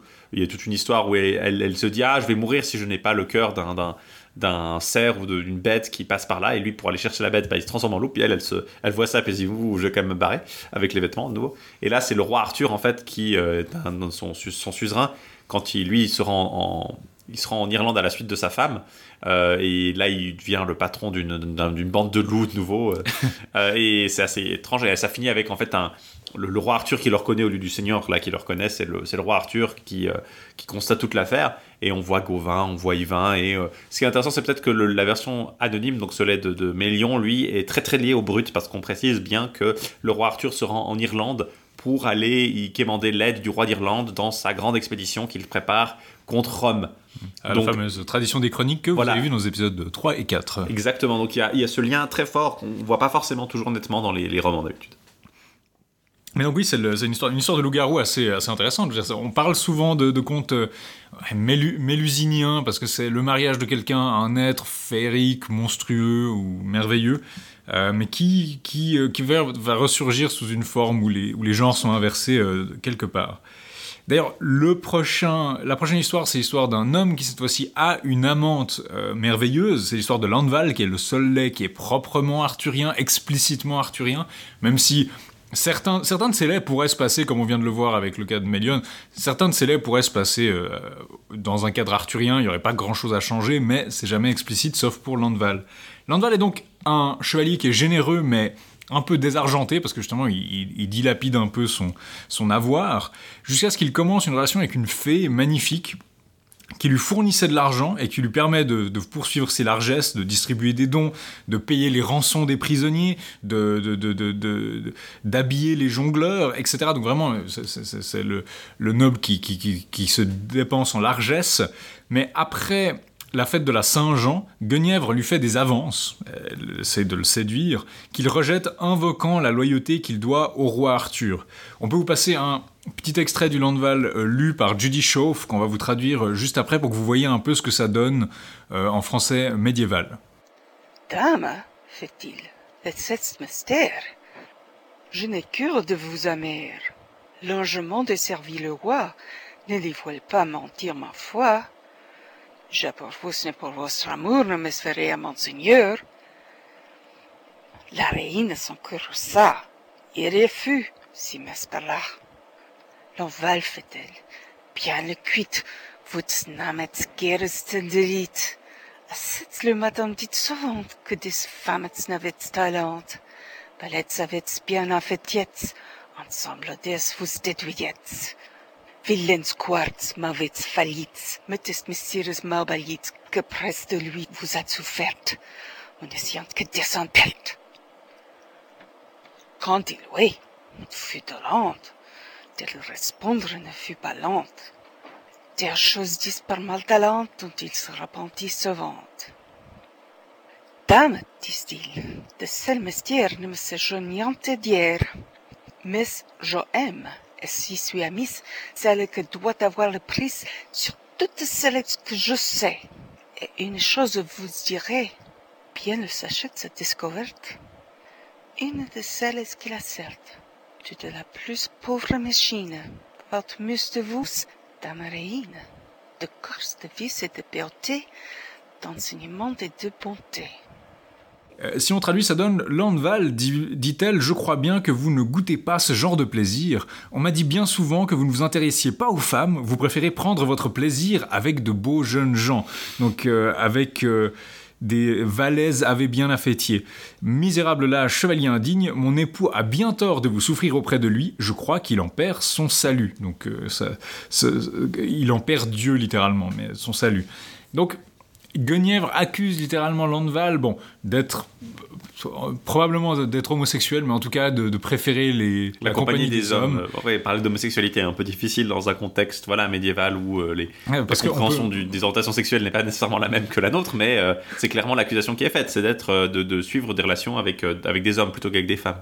euh, que- qu'elle soit sexuelle ou non, mais en tout cas voilà. il- et du coup, elle, c'est une insulte qui est quand même assez forte. Et, du plaisir. hein. et disons, si on le prend comme une insulte, on comprend que la réaction de Landval soit assez vive, parce qu'il répond euh, qu'il est déjà dévoué à une dame si splendide que la plus basse de ses servantes est plus belle que Guenièvre, ce qui déclenche sa fureur. Alors, euh, c'est clair que là, Landval rompt un des commandements de, sa relation avec cette fée, mais aussi de, de l'amour courtois en général, c'est que l'amour courtois, il est censé être secret, ou en tout cas discret, on n'est pas censé s'en vanter, il n'est pas censé être public. Euh, et là, Landval se, se vante en fait de la beauté de sa maîtresse et de ses servantes. Euh, c'est en fait une rupture de cette, cette étiquette-là. Et suivant le thème de la femme de Potiphar, qui est donc un thème biblique qui se passe dans la Genèse, où il y a Joseph qui est, qui est- il y a la femme de Potiphar, qui est le maître de Joseph à un moment, euh, le, chambellan du pharaon. Ouais, c'est un ascendant du pharaon, ouais. qui euh, sa femme fait des avances à Joseph, il les rejette, mais la femme après va vers tous les autres serviteurs et vers son mari et dit voilà cet esclave hébreu m'a fait des avances. Donc c'est le thème de la femme qui, qui, qui essaye de, de faire des avances à quelqu'un, mais quand ça marche pas, elle, elle prétend que c'est dans l'autre sens. Euh, y a, vous pouvez aller voir la leçon de Thomas Romer au Collège de France qui vous parlera de cet épisode un peu en détail. il- très il- intéressant. euh, ouais, euh, écoutez les podcasts du Collège de France, ça en vaut toujours la peine. Et donc, un thème assez vieux, mais donc elle va se plaindre auprès d'Arthur, affirmant que c'est Landval qui lui a fait des avances, et ensuite elle lui répète euh, l'insulte qu'il a fait, en fait, que sa, sa dame aurait une servante plus belle que la plus belle, que, que la plus basse servante de sa dame serait plus belle que Guenièvre. Un procès a lieu, c'est généralement assez un, un des éléments qui intéresse beaucoup euh, les médiévistes pour cela, c'est justement la représentation de la justice, comment est-ce que la, la cour organise ce procès. Où Il y, a, les- il y a des revendications très précises, en fait, il y a des questions particulières sur laquelle le- la revendication. Il y a d'une partie le fait qu'il est bah, dit, dit qu'il y avait femme plus belle que Guenièvre, euh, ce qui est une partie du procès, mais qui est un genre d'insulte, mais qui n'est pas exactement la même chose que le fait de l'accusation d'avoir couché avec elle. Donc il y a un, tout un, dialogue juridique assez précis, en fait, qui est intéressant de ce point de vue-là. Mhm. Et Landval, en fait, dans ce procès, il, est un peu de- il reste de marbre parce qu'il dit de toute façon, comme j'ai pas su garder le secret de ma relation avec euh, cette dame, ça n'a pas la moindre importance parce qu'elle elle voudra plus de moi. Mais soudain arrivent des suivantes, des, des demoiselles magnifiques qui sont des suivantes de la fée, qui sont effectivement plus belles que Guenièvre. Donc Chaque, fois, c'est elles sont tellement magnifiques, ça doit être elle, la dame que, que l'Enval aime. En fait, chaque non. fois, c'est plus. Ça ressemble un peu d'ailleurs au motif qu'on a dans le, certains épisodes de, de- Tristan et Iseux où euh, quelqu'un qui ne connaît pas Iseux voit des dames de plus en plus belles et chaque fois il assume que c'est que c'est que c'est Iseux, pardon, jusqu'à ce que bah, Iseux arrive effectivement. Donc c'est quelque chose d'assez euh, formulaïque, mais qui marche bien ici. Il y a vraiment Ouais. un effet très euh, comique de répétition. Chaque fois que quelqu'un arrive, on pense qu'elle est plus belle. Mais chaque fois, c'est une nouvelle servante. C'est une nouvelle servante qui disent ma maîtresse va arriver, il faudrait lui faire de la place des appartements. Son ami vient finalement, et l'innocente en affirmant que le tort est du côté de la reine, et euh, que sa présence devrait permettre au baron de délibérer si Lanval a vraiment exagéré. Les barons jugent qu'en effet la beauté de la fille et ses suivantes n'a pas été exagérée par Landval, qu'il avait raison. Euh, sa copine, euh, j'ai une copine et puis euh, vit J'ai une copine en, en Scandinavie, je, vous- je vous dis, hein, elle est plus belle que vous. Il y, a- il y a un côté très wish fulfillment où on a vraiment cette espèce de, de fantasme de la, la copine secrète dans le, le, le Landval où oh, il y, y a- il y a ma copine qui va venir et puis elle va tous vous moucher et puis vous montrer qu'en fait elle est plus belle. Et d'ailleurs la fin est très voilà très bisque bisque rage parce que alors qu'elle est en train de s'en aller. Euh, euh, saute depuis le perron de la salle en croupe de son cheval, donc derrière elle sur son cheval. Elle l'emmène en Avalon, en Avalon, cette île merveilleuse. Et euh, Marie conclut que plus personne n'a jamais entendu parler de Landval après qu'il ait été emmené par la fée. Donc vous avez vraiment le côté euh, Ah, j'ai prouvé que ma copine était plus belle que tout le monde et maintenant, fiou, bye les rageux. Et donc voilà, ça c'est le lait de Landval qui a eu un petit succès. On en parlera peut-être ultérieurement dans des laits euh, moyen anglais, dont un qui est assez intéressant parce que Guenièvre dit qu'elle, que, oh, euh, une dame plus belle que moi, je veux bien me crever les yeux si ça arrive. Et puis quand la dame arrive, elle lui souffle sur les yeux et euh, ça la rend aveugle en fait. Donc il y a des versions. Guenièvre est vraiment pas un personnage positif dans cette tradition de Landval en fait. C'est assez intéressant, hein. c'est pas quelque chose qu'on trouve beaucoup ailleurs pourtant, mais il y a vraiment déjà l'aspect de Guenièvre séductrice qui a peut-être été justement influencé à- ou aidé à influencer en tout cas les romances de Lancelot euh, et qui après a été bah, soutenu euh, après en tout cas l'arrivée de Lancelot sur la scène. Euh, ça a permis, pu permettre en fait en tout cas de, de, de renforcer cet aspect justement de la reine séductrice en fait. C'était en, en moyen anglais il y a eu en tout cas une romance qui s'appelle Sir Landeval. Mhm. Et il y a Thomas Chester qui a effectivement écrit deux trois textes arthuriens qu'on lui attribue. Et en général, lui, il a écrit un, un Sir Londval justement. Euh, plus tardivement, on est vraiment en fin du XIVe siècle là. Mais effectivement, c'est un, c'est peut-être parce qu'il est arthurien, c'est un des, des laits qui a le plus survécu. Il est le plus facile à, même s'il a cette particularité un peu étrange avec Guenièvre, qui est un peu différente de, de sa caractérisation habituelle, euh, il a eu un, un assez grand succès en fait comparé en tout cas a, aux autres. Il a un thème qui est assez, euh, qui va parfois être intégré. Cette espèce d'idée du concours de beauté, c'est quelque chose qu'on va retrouver typiquement dans le Lancelot en prose. On a, euh, on a la dame Hélène sans père qui, il y a une, il y a une querelle qui l'oppose à son mari parce que son mari prétend qu'il est plus preux qu'elle n'est belle, mais elle, elle prétend qu'elle est plus belle que son mari n'est preux. Puis donc il y a, je crois c'est, il y a, il y a- je crois Lancelot qui vient, ou en tout cas un chevalier qui vient régler leurs différends pour voir si, pour- qui dit en fait non, là, elle est plus belle que tu n'es, que tu n'es preux. Puis oui, donc le Thomas Chester, son Sir Launfal, il est aussi inspiré du lait de Greylant. Euh, et probablement, on pense d'une version intermédiaire de, de qui a dû exister. Enfin, on peut essayer de reconstituer un peu la, généalogie comme ça. Vient ensuite un lait assez court. Parle toujours d'amour, euh, mais cette fois-ci plus, tragique et moins euh, satisfaisant. Les deux amants. C'est l'explication du nom d'un mont vers la ville de Pitre, une commune de l'Eure, où se trouve un prieuré des deux amants, mais qui probablement, probablement que c'était pas cette histoire à la base, mais c'est une histoire qui est euh, inventée pour expliquer euh, cette histoire. Il y a un peu le thème de peau d'âne, c'est-à-dire d'un père qui ne veut pas laisser marier sa fille parce qu'il il est surprotecteur, il veut pas la laisser se marier. Et donc, il impose une épreuve, c'est-à-dire que seul celui qui arrive à la porter au sommet de la montagne euh, en la tenant dans ses bras pourra l'épouser. Mais tous échouent, donc à mi-parcours, ils s'effondrent. Un jour, un jeune tombe amoureux de la fille, puis elle tombe amoureuse de lui. Elle lui conseille de tenter l'épreuve pour qu'il puisse s'unir à elle légitimement. Euh, après avoir pris un filtre revigorant à Salerne, donc il y a toute une discussion sur Salerne qui apparemment était connue pour sa médecine en tout cas, euh, qui lui rendra toujours sa force. Donc c'est-à-dire euh, s'il se sent faiblir, il devra le boire. Mais pendant la montée, euh, alors qu'elle lui conseille de le boire, il a trop confiance en lui pour s'arrêter. Il dit non, non, j'en ai pas besoin, j'ai pas besoin du filtre. Mais quand il arrive en haut, il meurt sur le coup à cause de l'effort. Et elle, elle meurt de chagrin en lui tombant par-dessus. Et ça donnera son nom au mont des deux amants. Donc ça, c'est un lait qui est beaucoup plus court, puis qui est beaucoup plus... C'est dur de voir la morale, peut-être. Euh, ayez pas trop confiance en vous. euh, Ouais, non, ça, ça- ça- c'est clair. Le- le- être trop confiant en soi, euh, c'est un truc assez euh, basique à apprendre aux gens, aux jeunes en tout cas, euh, de ne pas être trop arrogant, de ne pas Ouais. de, de- de demander de l'aide quand vous en avez besoin et de pas essayer simplement de, de pas ça. Puis aussi ce côté effectivement de, de, de légende bah, sur le nom, de, nomastique un peu euh, Mhm. qu'on retrouve. Ça, on retrouve par contre ça dans les, les traditions euh, celtes et galloises, effectivement. Ça, c'est quelque chose d'assez courant. Ouais, le, bon, c'est aussi, voilà, l'amour, ça vous donne des ailes, mais peut-être qu'il faut raison de garder. Le lait suivant, le lait Dionec, qui, ben, comme on l'a dit, c'est un nom quand même euh, euh, rattaché à la Bretagne, on va dire, mais Assez clairement, hein. Qui, euh, cette fois-ci, c'est de nouveau une dame mal mariée, donc une belle jeune femme qui est donnée en mariage à un vieux, qui est puissant et jaloux. Et pour mieux la surveiller, il l'enferme à nouveau dans une tour avec euh, sa sœur, qui est âgée et veuve, donc euh, la sœur vieille du mec vieux, pour lui tenir compagnie. Et tandis que la belle se plaint, elle se lamente, elle aimerait bien avoir un amant, elle chante sa chanson Disney à la fenêtre pour que quelqu'un vienne la voir. Il y a un autour, donc un oiseau, qui entre en volant par la fenêtre de sa chambre et il se transforme en beau chevalier qui s'adresse courtoisement à elle, lui affirmant qu'il est venu à elle par amour, et qu'elle consent dès lors à euh, ce qu'il lui dès lors qu'il lui prouve, en fait, il doit quand même lui prouver qu'il n'est pas démoniaque, en fait. C'est un peu ça l'idée. C'est-à-dire que il doit lui prouver qu'il est un bon chrétien, donc il récite un peu son credo.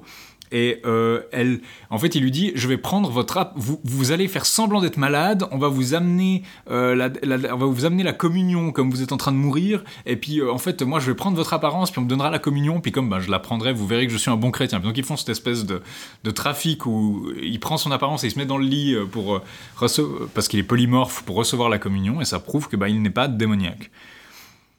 En prenant congé d'elle, alors qu'il démarre leur relation, le chevalier demande à la jeune femme de, de prendre garde à la vieille, parce qu'elle risque de les trahir, bien sûr. Et Et les les deux- vieilles, hein. voilà. toujours. Et les deux amants se fréquentent donc pendant quelques temps. Mais la jeune femme est trop de bonne humeur, alors la vieille commence à avoir des soupçons. Elle, elle ordonne, euh, la vieille les surveille, elle le voit. Et donc ils font placer un piège de pointe de fer à la fenêtre. Et donc euh, quand il arrive sous forme euh, d'oiseau, il se blesse dessus. Euh, il s'appelle en fait Muldumarek. Donc Muldumarek se blesse, de- se blesse dessus. Et alors qu'il sent qu'il meurt, il annonce à la belle qu'elle porte un enfant de lui. Euh, il dit qu'elle devra le nommer Yonek et que ce, ce Yonek les vengera tous deux plus tard. Il disparaît par la fenêtre et la jeune femme part à sa recherche. Donc là, c'est assez intéressant parce qu'elle saute par la fenêtre, elle arrive en bas et ça lui fait rien. Elle suit les traces de sang dans la campagne, puis elle parcourt en fait une, assez longue distance.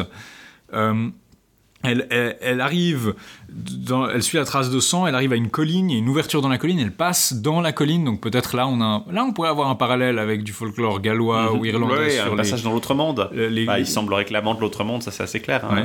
Un, un amant de l'autre monde, puis le fait d'entrer dans une colline où- qui est censée être le repère de, de- de l'autre monde.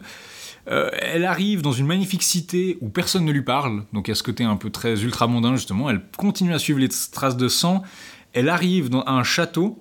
Elle dans une première pièce, il y a quelqu'un, elle doit passer trois pièces jusqu'à ce qu'elle arrive où celle où il y a son amant finalement, qui est dans un lit ensanglanté en train de mourir. Euh, Celui-ci est vraiment en train de mourir, il l'a pris de quitter le palais et de retourner chez elle. Il lui confie un anneau qui fait que son mari oubliera toute cette histoire. Donc son mari va oublier qu'elle avait eu un amant oiseau et tout ça. Elle pourra euh, vivre en paix, élever leur enfant en paix. Il saura pas que c'est un enfant illégitime. Et il lui donne aussi son épée euh, qu'elle devra donner à leur fils quand il sera en âge de la porter. Puis il lui donne aussi une tunique pour qu'elle puisse euh, revenir chez elle sans avoir euh, attiré l'attention. Il y a quelque chose de- comme quoi ça lui permettra de tenir son rang. Et Mhm. certains, de- en tout cas les, les- les notes de l'édition euh, des, des- des- de Champions pensent que ça peut être une manifestation de la triade du Mésilienne, Mmh. euh, classique. Une, une tunique, un anneau et puis euh, Une une, épée. épée. Ouh, c'est vrai. Alors certains, certains pensent que c'est aussi une question de maîtrise du temps en fait. L'anneau permet de maîtriser le passé, disons en faisant oublier ce qui a été passé. Le, le- la tunique permet dans le présent de, de- de maintenir, le, disons de rester en vie en quelque sorte dans le présent. Et l'épée sera l'instrument du futur. Ouais, Ça là. me semble un peu tiré par les cheveux, je trouve. Mais enfin, Non, c'est objectivement c'est vrai. Sauf que est-ce que c'est vraiment voilà, est-ce que c'est vraiment l'effet qui est cherché, quoi C'est ça. Elle, elle finit par rentrer dans son pays, euh, alors que bon, elle pourrait, elle pourrait partir. Personne ne lui reproche rien et elle a met en effet un fils qu'elle appelle Yonek. Un jour, il atteint l'âge où il est armé chevalier et le vieux seigneur, sa femme et son fils sont invités à une fête dans le coin. Et ils arrivent euh, au bâtiment de l'abbaye et on leur fait visiter, on leur montre un tombeau richement orné. Et on le réveille qu'il s'agit de la, dépouille d'un chevalier pris dans un piège, qui est bien sûr Muldumarek, et qui est mort pour l'amour d'une dame. La dame révèle à Yonek que c'est son père, euh, que c'est lui qui l'a engendré en fait. Elle lui donne l'épée et elle meurt. Elle tombe morte. Ensuite, euh, voilà, elle expire sur la tombe de Muldumarek et à cette vue, le fils tranche le cou de son beau-père, enfin le vieux, Et accomplissant ainsi la vengeance, la dame est ensevelie dans le même tombeau que Muldumarek et Yonek devient le seigneur du pays. Cette histoire, est particulièrement intéressante pour nous parce qu'en fait, quand on vous a parlé du proto-Perceval dans l'épisode sur Perceval, on reconnaît quand même quelque chose. hein. le fait d'avoir une épée qui vous est léguée, euh, l'espèce de vengeance familiale, il y a quelques signes, il y a quelques motifs. On voit peut-être un parallèle avec Perceval qui en tout cas reçoit une épée. hein. Euh, Il y, a- il y a aussi le, bah, cet aspect intéressant, c'est que pour le, pour le coup, l'amant de l'autre monde est un, est un homme en fait. Mhm. C'est quelque chose qu'on trouve un peu. Il y a un lait en moyen anglais qui s'appelle Sir Orfeo, Oui. où il y a. Bon, là, c'est un kidnapping, mais euh, un, seigneur de l'autre monde kidnappe la Eurydice. Donc, c'est une adaptation de d'Orphée et d'Eurydice, mais euh, un peu euh, modifiée. Et donc, là, il y a une kid- un kidnapping dans l'autre monde, une cité fantastique. Ça, c'est un élément assez récurrent, quoi, plus tard. Oui, elle, euh, j'aurais aussi oublié de dire, mais quand elle quitte la ville, elle entend, elle entend derrière elle les cloches qui annoncent que, que le mari est mort en Ça fait. ça m'a fait penser au Père Lesvos, ça, moi. euh, la- la- Ouais. le départ de Lancelot après avoir décapité euh, le- Oui, un- oui. l'homme qui doit être décapité. je- Le côté, un côté très dramatique où on quitte la ville et puis on entend les cloches derrière puis on se dit oups. Moi ça m'a aussi fait penser- bêtement ça me fait c'est un motif qu'on retrouve encore aujourd'hui c'est ce qui se passe dans c'est un, c'est un motif assez courant dans euh, Game of Thrones en fait quand il y a la mort de Ned Stark non le, le, le père Lannister mais Tywin. Tywin. Tywin. Lannister, oui. quand il meurt c'est un peu la- c'est un, c'est un motif qu'on retrouve encore jusqu'à aujourd'hui ce, ce, ce- ce- ce drame ce- cette mise en scène du drame Euh, le, le suivant le, est peut-être un, un des plus connus parce qu'il est le plus court. Enfin, c'est celui que je connaissais le mieux avant de, de- de lire, de relire ces textes de Marie de France. C'est euh, le laustic ou laustic, ce qui veut dire le rossignol en breton, euh, qui a un vers à, à 160 vers, donc c'est assez court. hein, ça, on Mhm. est dans des textes un peu, un peu plus courts là, qui est un récit, disons, d'oiseleur presque. oui il y a eu- dans la région de Saint-Malo donc là on est bien dans le On est bien en Bretagne là. On est bien on est en Bretagne bretonnante. Il y a une femme qui est mariée puis qui tombe amoureuse de son voisin et ils s'aiment en secret et ils passent des heures chacun à sa fenêtre en se regardant. Donc c'est très, ça reste quand même très chaste. hein. Ils ont pas vraiment, une- ils ont pas l'air d'avoir une relation suivie. C'est juste qu'ils ils s'aiment en se regardant euh, à plaisir visuel. Et la femme se relève toutes les nuits pour voir son amant. Ça agace son mari qui lui demande ce qu'elle fait puis il dit ah mais je, je vais écouter le rossignol à la fenêtre. Et ensuite, le, mari euh, qui se dit qu'on se paye sa tête, il trouve un rossignol, il le tue, puis il donne le cadavre du rossignol, il dit Ah, j'ai tué ce rossignol qui vous empêchait de dormir, maintenant vous devez dormir mieux. Donc le mari est quand même assez, assez flippant. Quand elle voit ça, elle prend le rossignol, elle l'emballe dans un tissu qu'elle qu'elle coud avec un message, elle l'envoie euh, à son amant pour qu'il se rende compte que leur histoire d'amour est en fait condamnée. Euh, L'amant a- reçoit ça et puis il fait, comme toujours, composer un lait pour garder le souvenir. Il le met dans une petite chasse. C'est intéressant parce que là, comme dans euh, dans d'autres, on, nous- on nous dit le nom du rossignol, on nous dit que c'est le Mhm. en gallois, donc laustic, et en fait c'est devenu le laustic. Mhm. Euh, et on dit que ça veut dire rossignol en français et nichtegale en, en anglais. Nightingale. Voilà, on a donc le, Nichtegale. le- la traduction euh, dans, tous les, dans toutes les langues parlées en, Oui, Grande-Bretagne. C'est intéressant. On a, un petit, on a des, deux, trois moments qui- où on nous donne les noms en anglais aussi, donc dans le chèvrefeuille. Euh, le chèvrefeuille, ce sera dans quelques vers, mais on a d'abord le suivant qui est Milon, qui est un, autre vers, un autre de ces un peu plus long, un 500 vers de nouveau. Oui, bon, je, vais aller assez vite. C'est que Milon est un chevalier du Pays de Galles, donc cette fois-ci il est situé en, en Bretagne euh, Continu- euh, insulaire, pardon. insulaire, pas continentale justement. Son amie tombe enceinte euh, de son fils alors qu'ils étaient un peu hors mariage, ils ont honte, et pour cacher cette, cette humiliation, elle confie l'enfant à sa sœur qui l'élève, elle fait chevalier. On lui a donné un signe qui permettra de le reconnaître quand il sera grand comme d'habitude, donc c'est un peu comme le... Un signe, un, un signe littéral, hein, pas, un signe, euh, pas un signe de piste, un signe. euh, il me semble que c'est bien un signe euh, ou un oiseau.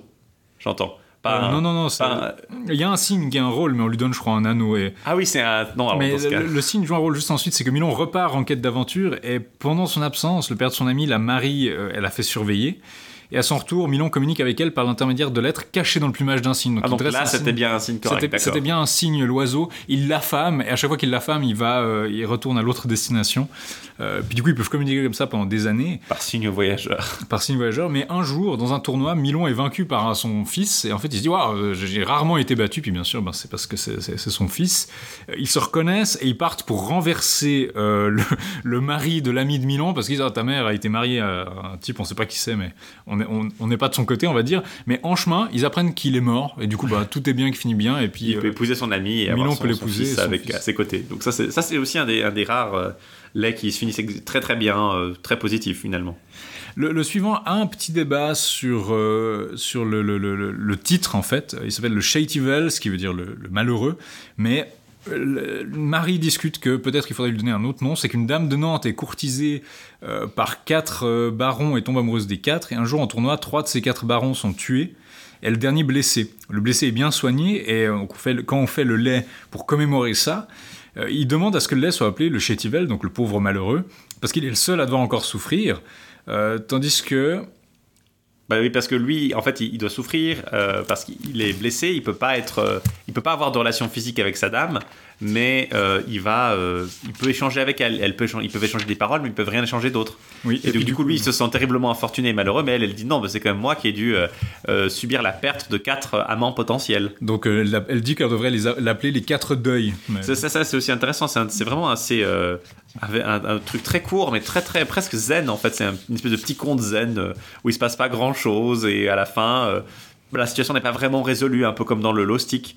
C'est caractéristique un peu de ces, euh, ces histoires de pas vraiment avoir de. de d'intrigue particulièrement euh, à résoudre, mais d'avoir juste une situation qui est malheureuse en fait. C'est assez, euh, après, pas, vraiment, pas forcément contemplatif, mais il y a quand même. euh, Il y a quand même un côté un peu effectivement dans le plus dans le vague en fait. Bah, surtout qu'il y a très peu de tension en fait. Et C'est ça. La dame accepte finalement qu'on le nomme le malheureux, mais Marie conclut que ceux, certains de ceux qu'il récite l'appellent quand même les quatre deuils, euh, mais son habituel est le malheureux, et elle dit qu'elle n'en sait pas plus. Le suivant est de nouveau techniquement arthurien, le chèvrefeuille, donc on l'a dit la dernière fois, ça, ça- renvoie à l'histoire de Tristan et Iseux. Tristan, après avoir été chassé par son oncle de Cornouailles, apprend qu'Iseux sera présente à Tintagel à la Pentecôte. Il se rend donc dans la forêt. Et sur le chemin que la reine, il pense qu'elle devra passer par là, il taille un bâton avec des signes reconnaissables. Euh, il, il grave son nom sur un bâton en fait de, de coudrier. Iseux l'aperçoit. Euh, ce, bâton, ce bâton signifie que Tristan et Iseux sont un peu comme le chèvrefeuille. En fait, c'est ça, c'est la métaphore centrale du, du, du, du- du texte. C'est que le chèvre, ils, sont comme le chèvrefeuille qui s'entoure, roule autour du coudrier, qui euh, serait en symbiose avec la plante sur laquelle elles sont. Bon, c'est pas forcément comme ça que ça marche, mais il y a ce- cette idée-là. Il y a aussi le fait que c'est bah, c'est le motif de leur tombe à la fin en fait. Mhm, Euh, les des deux plantes, plantes. qui s'entremêlent. Euh, et c'est intéressant parce qu'il y a pas mal de, de- de notions sur la maîtrise des mots, la Mhm. gravure. On sait pas très bien ce que cette gravure représente. Et ils finissent par parler hein, dans ce texte. Ils interagissent quand même un petit peu. C'est Mhm. pas seulement par euh, bois interposé. Euh, Tristan, il, il discute un peu du bannissement de Tristan qui rend Iseux malheureuse, hein, ça va pas, pas très long. Et plus tard, euh, au Pays de Galles, dont, dont il, apparemment Tristan viendrait du Pays de Galles, hein, donc euh, comme il est là et qu'il attend son retour en Cornouailles, il compose un lait en attendant euh, son retour là-bas. Et on nous dit justement que les que euh, assez brièvement le numérait ce compte. Gotelef l'appelle est anglaise, chèvrefeuille le nomme française. Euh, donc il y a vraiment cette notion aussi linguistique là-dedans, euh, le gotlef, le, le goatleaf, la, la La- chèvrefeuille, littéralement. littéralement. et puis le, le chèvrefeuille français. Euh, ce qui indique aussi qu'il circule en anglais, suivant donc Marie de France, de nouveau, hein, il y, a- il y a cette notion un peu vraiment que- qu'elle elle intervient dans un milieu plurilingue. Mais il est très, faut dire, il est très référentiel parce que finalement, il se passe pas grand chose. C'est basiquement, il y a Tristan qui plante un bâton, Iseux le voit, il papote un peu de ce qui s'est passé avant et qui développe pas vraiment. Donc il faut que vous connaissiez l'histoire pour euh, On- profiter on- de cette histoire On en peut, fait. on peut- on peut préciser qu'il parle de la fidèle Brangiens, donc ça, Oui. ça renverrait peut-être plutôt à la version euh, euh, commune que la version courtoise, qui est plus où, où Brangien est un peu plus, est un peu plus disons ambigu. Non, ils, ils- ils font référence justement, ils font fait référence à l'histoire de Tristan Isolde, mais c'est plus une ah, c'est très référentiel en fait. On vous raconte, vous pouvez pas connaître l'histoire de Tristan Isolde uniquement. à C'est pas aussi développé par exemple que dans les Folies Tristan, euh, où on a, euh, on a vraiment la, cette espèce de, euh, de, de- de raccourci, mais de, raconta- de raconter l'histoire quand même de, quasiment depuis le début pour euh, rattraper. Là, c'est vraiment très très référentiel. Il n'y a pas la place en fait pour le faire dans les- le cours, euh, le bref extrait. C'est vraiment, c'est intéressant que ce soit un, un, peut-être aussi populaire parce qu'il a Tristan Isolde, mais il est finalement très très court en lui-même.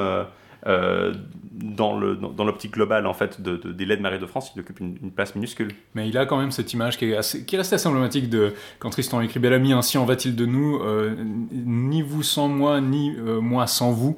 Donc qu'ils sont interdépendants comme le coudrier euh, est le, le, le, le chef est le chèvrefeuille qui du coup euh, qui donne son, son titre à l'histoire ici et qui est en fait le motif qu'on se rappelle des, des- après pour les tombes des deux amants qui sont liés par Mhm. des plantes.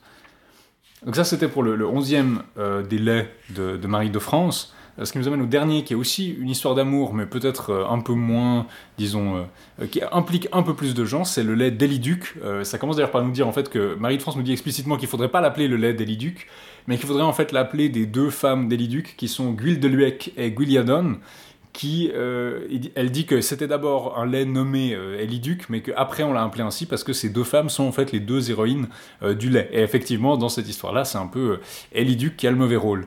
C'est en fait l'histoire d'un chevalier de Petite-Bretagne, de Bretagne, qui s'en va par, par, loyauté dans le royaume de l'ogre pour combattre pour un seigneur local, et qui tombe amoureux d'une fille du seigneur local qui s'appelle Guiliadon, qui lui fait des avances, qui lui donne un- une ceinture et un anneau qu'il accepte, malgré le fait qu'il soit déjà marié à euh, de Luec, qu'il a laissé euh, en Petite-Bretagne. Donc c'est en fait l'histoire d'un mari infidèle qui... On sait pas trop qu'est-ce que c'est son plan en fait, parce qu'il il essaye du coup... Ça semble être quelque chose d'assez involontaire en fait. Il, tombe vraiment amoureux, puis il le dit, hein, c'est vraiment pas volontaire. Il, il peut pas céder quoi. Il y, a, cette notion un peu, il est impuissant à, résister à la tentation. Il y a aussi, euh, elle lui donne des cadeaux qui sont euh, son anneau et sa ceinture. Et en fait, il les met immédiatement sans vraiment réfléchir. On a l'impression qu'il pense pas vraiment beaucoup plus loin que ce bout de son nez. C'est possible aussi qu'il aime pas tant sa femme euh, que ça. Euh, Guiledec n'est pas, il n'y a pas un amour brûlant qui est décrit entre deux. euh. il n'est pas vraiment déchiré entre les deux. C'est ça le truc. Il est pas amoureux de sa femme, il, il a une loyauté envers elle et c'est ça qui cause son désespoir, mais pas vraiment le fait d'avoir deux amours en fait. Contrairement par exemple à la dame des, des, des quatre deuils qui les aime les quatre et qui peut pas décider du coup. Bah, il est, du coup, il, est- il essaie quand même de se cacher un minimum pour faire ça discrètement, pour amener en fait Guiliadon euh, en Petite-Bretagne avec lui. Ce qui est intéressant, c'est que c'est quelque chose de pas si courant que ça en fait dans l'île de France en tout cas, c'est surtout les femmes qui euh, vont avoir plusieurs amants, alors que là euh, c'est vraiment un homme et c'est presque plus, plus sérieux en fait finalement comme, comme problème. Alors que ça aurait probablement été plus courant euh, il, ça sans doute euh, c'est comme ça existe ailleurs dans la littérature arthurienne mais là c'est vraiment euh, quelque chose d'assez fort quoi Euh, et il y a finalement une légitimité au final parce qu'il va, il va revenir avec euh, il va essayer de revenir avec euh, Gouilladon et puis il a sans doute un plan de, la, de, de finir avec elle D'abord, il y a un aller-retour. D'abord, il rentre chez lui et sa femme, c'est là qu'il y a un peu l'ironie, sa femme lui, lui dit, euh, il cache ses sentiments à sa femme affligée, puis elle comprend pas pourquoi il est de mauvaise humeur. Et elle dit, euh, oh mais si, si vous avez entendu quelqu'un m'accuser d'avoir commis une faute pendant que vous étiez à l'étranger, donc sa femme a peur qu'il croit que elle l'a trompé alors que c'est ça décrit bien des, des dynamiques qui devaient être. En fait, c'est peut-être finalement le plus réaliste entre guillemets de- des deux laits parce qu'il devait y avoir sans doute une dynamique effectivement euh, de, de crainte de la part des femmes euh, d'être accusées de tromperie. Surtout quand, on voit à quelle fréquence ça arrive dans les laits. Euh, si la, réalité ne rattrape peut-être pas la fiction, mais les gens pouvaient le penser en tout cas. Et ensuite, bah, il, repart après être. Enfin, il était rentré en Petite-Bretagne pour aider son seigneur dans une guerre euh, donnée, mais une fois que c'est réglé, il dit qu'il repart au pays de l'ogre avec quelques écuyers à qui il leur fait prêter serment de, de garder le secret. Il se cache pour pas qu'on le voie trop, il, loge loin des ports pour éviter d'être vu et reconnu. Et, en fait, il fait ramener euh, Petite-Bretagne, euh, en bateau, le vent est favorable et tout, mais en fait, apparemment, il n'a pas été assez prudent euh, parce que sur le navire, quand ils sont pris dans une tempête, il y a un marin qui lui dit Mais que faites-vous, que faisons-nous, Seigneur? Vous avez ici près de vous celle qui cause notre perte. Jamais nous ne toucherons, père, nous ne toucherons terre. Vous avez une loyale épouse et vous voulez en amener une autre contre Dieu et contre la religion, contre le droit et contre la foi jurée. Laissez-nous la jeter à la mer et alors nous pourrons aborder. Donc là, on a quand même le thème justement du, du bateau qui est en péril à cause d'un des passagers ou de quelque chose qu'on a embarqué. Euh, ce qui en fait, ça, ça renvoie même à un contenu biblique de Jonas avec la Mhm, baleine où les gens disent Ah, il y a une tempête, on va le balancer pour qu'il se fasse manger par un poisson. Euh, là, ça faisait partie du plan de Dieu, mais là, il- lui par contre, Eliduc est un peu scandalisé. Là, euh, fi- littéralement fils à putain, donc euh, fils, fils de pute. Et C'est littéralement comme ça qu'il est traduit dans par les lettres gothiques, effectivement. Euh, fils de pute, très, félon, misérable traître, tais-toi. Puis en fait, trop tard, parce que Guiliadon a entendu que Eliduc était déjà marié, et elle s'évanouit de choc en apprenant qu'il l'avait, en fait, il l'avait trompé, il lui avait menti. Euh, donc, Eliduc se retrouve avec une Guiliadon évanouie, qui- qu'il croit morte. En fait, elle a l'air morte. C'est un peu le thème de la, de la Belle endormie, soit donc de la Belle au bois dormant ou de Blanche Neige. Personnage- c'est un des premiers exemples médiévaux de ce personnage endormi qu'on trouve. On peut aussi remonter à la, à la Volsunga saga pour. euh, Mhm. Oui, la belle endormie, effectivement. dans le cercle de feu, mais à chaque fois c'est très différent. Là, en l'occurrence, elle va être réveillée avec une herbe médicinale, ce qui est aussi ce qu'on trouve par exemple dans une version euh, occitane, frère de joy et sort de placer. Donc c'est pas vraiment le baiser d'amour qui va la réveiller, non, c'est plutôt une fleur amenée par une belette. Parce qu'il l'amène en fait dans une église, dans un ermitage euh, Ouais. où elle va être gardée et euh, il va fréquemment la visiter. Et du coup, sa femme le fait suivre, découvre euh, la- le poteau rose et elle voit cette dame morte et elle se lamente parce qu'elle comprend que c'est l'amie de son, son mari et que euh, elle est si belle que c'est un drame. Puis là, elle voit une belette arriver dans l'église. Son serviteur la tabasse, la, la- la belette. Et il y a une autre belette qui l'accompagne de la belette qui arrive, qui voit la belette morte, qui essaie de la réveiller, mais qui, ça marche pas. Donc elle va chercher une fleur dans la forêt. Et il y a une espèce de croyance en cette, les belettes avaient une- un Une savoir pour peut-être faire.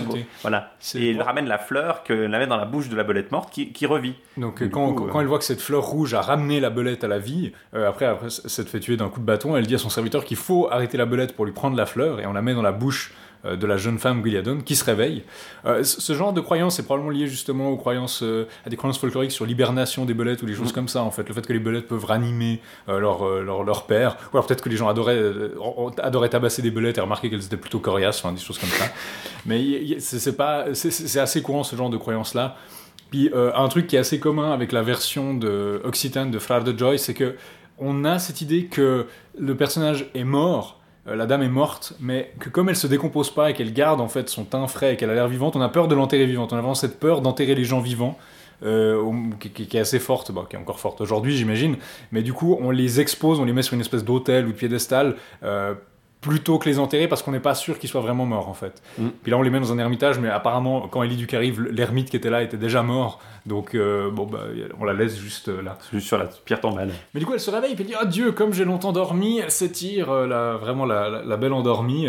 Et euh, la dame rend grâce à Dieu et lui demande qui elle est. Et la jeune fille dit, commence à lui raconter son histoire? Je suis J'étais du royaume de l'ogre, fille du roi d'un pays, j'ai aimé Eliduc, et puis quand j'ai appris qu'il avait une femme, je me suis évanoui. Il dit Bah ça tombe bien, c'est moi sa femme. Elle est bonne copine à la femme de Déliluc parce qu'elle va euh, rentrer au couvent pour euh, permettre à son mari et à, à son ami justement de se marier. Ce qui est quand même pas très légal du point de vue du droit canon, mais euh, ça semble marcher en tout cas dans le. Donc le, le mariage entre Eliduc et sa, sa première femme est rompu, puis il peut marier du coup euh. Euh, D'ailleurs, Eliduc c'est vraiment le méchant de cette histoire en fait. Guiliadon dit littéralement euh, Il m'a abandonné lâchement dans ma détresse en terre étrangère, il m'a trahi, je ne comprends pas pourquoi. Euh, moult est folle qui homme croit. Donc moult est folle qui croit euh, les hommes en fait, qui croit ce que les hommes, euh, celle qui fait confiance à un homme ou qui. Euh, très, très, très misant. Mais c'est- c'est- c'est c'est assez justifié en fait. Il y a cette- ce courant dans ce, ce livre. Alors ça, ça cadre pas tellement avec la fin parce qu'on pourrait s'attendre à ce qu'elle se venge d'Eliduc ou qu'elle mette un plan, mais vraiment, euh, va, pouvoir épouser Eliduc au final parce qu'Eladec va, rentrer euh, en religion et euh, donc est- va, pouvoir doter son couvent. Mais il y a quand même un, problème qui va subsister. Euh, L'état de l'ordre n'est pas non plus complètement rétabli. Et au final, euh, après avoir vécu quelques années ensemble dans le plaisir, à la fois Eliduc et Guéadon vont quand même aussi eux-mêmes rentrer en religion.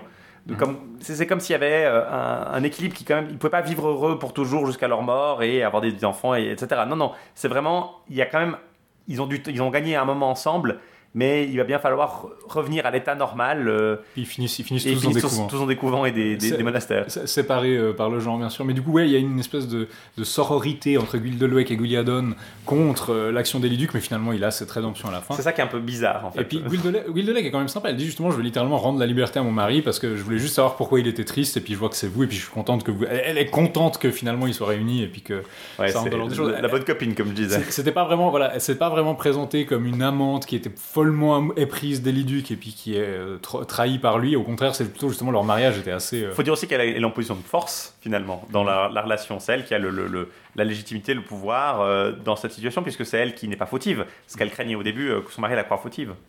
Parce que bah, elle, euh, ouais, c'était aussi ça un peu l'ironie qu'elle croyait que son mari pensait qu'il l'avait trompée, mais en fait non, c'était C'était lui. c'était lui. Et puis la fin, bien sûr, qui fait peut-être écho au fait que Marie de France pourrait être une abbesse. Pourrait être Oui, elle aurait pu elle-même être euh, une femme de religion. Donc peut-être que ça fait écho justement à son idée que bon, allez, euh, après toutes ces toutes ces bêtises là, tout, tout le monde au couvent. tout le monde, tout le monde, Get thee to a nunnery. None of you are free of sin. Euh, c'est ça. Et du coup, ça conclut un peu les 12 legs qui sont attribués à Marie de France, euh, qui sont dans ce manuscrit Harley 978, qui euh, montre justement un version quand même assez intéressant, qui est para-arthurien, parce que là, on a vu, on parle de l'ogre, on ne parle pas d'Arthur, mais disons, euh, il suffirait de pas grand-chose pour nous en faire des trucs arthuriens. On a Tristan Isolde qui font une apparition, on a Landval qui est purement arthurien, et les autres qui... On, trouve, on va trouver des parallèles avec certains, certaines choses dans des romans arthuriens aussi, donc on a quand même ça, ça Bah oui, puise il est un peu dans le même genre de typiquement, matériau. euh, L'anneau et la ceinture que euh, par exemple, donne à Eliduc, on, on retrouvera plus tard ça dans euh, le Gauvin le Chevalier Vert, Mm. euh, où c'est les cadeaux que la dame Bertilac donne, de, la dame de Bertilac donne à, à Gauvin euh, pour essayer de le tenter. Mais n'est-ce pas la tripartition euh, Euh, européenne européenne, effectivement. Mais oui, on va. Le baiser, c'est le, le baiser, c'est le troisième. Ne serait-ce que parce que ça fait écho aux mêmes conceptions sur l'amour ou sur les tromperies ou ce genre de choses, on va avoir des parallèles assez évidents, puis on est toujours un peu à la frontière du conte, on est à la frontière d'un matériau folklorique qui va probablement être réintégré régulièrement. Euh, rien que quand on parlait des continuations de Perceval, des choses comme ça, on avait vu des épisodes un peu indépendants qui peuvent avoir été piochés dans ce genre de récit-là, de ce genre de parallèle. Et ça, à mon avis, ça, ça, ça rend ça intéressant sur le plan euh, arthurien, même si c'est pas techniquement arthurien. Quoi.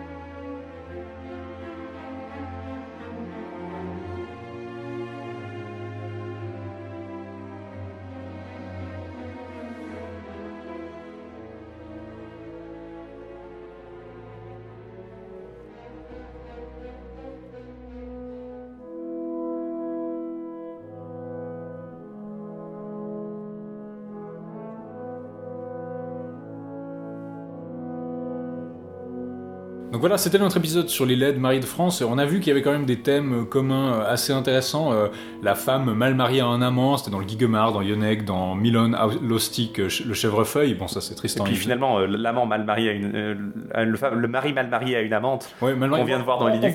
Ça, le truc, c'est que Eliduc est pas vraiment malheureux parce que justement, il est en vadrouille. C'est pas l'amant qui est. Oui, c'est ça. C'est pas vraiment qui est enfermé par son mariage, mais effectivement, on a un peu la même chose.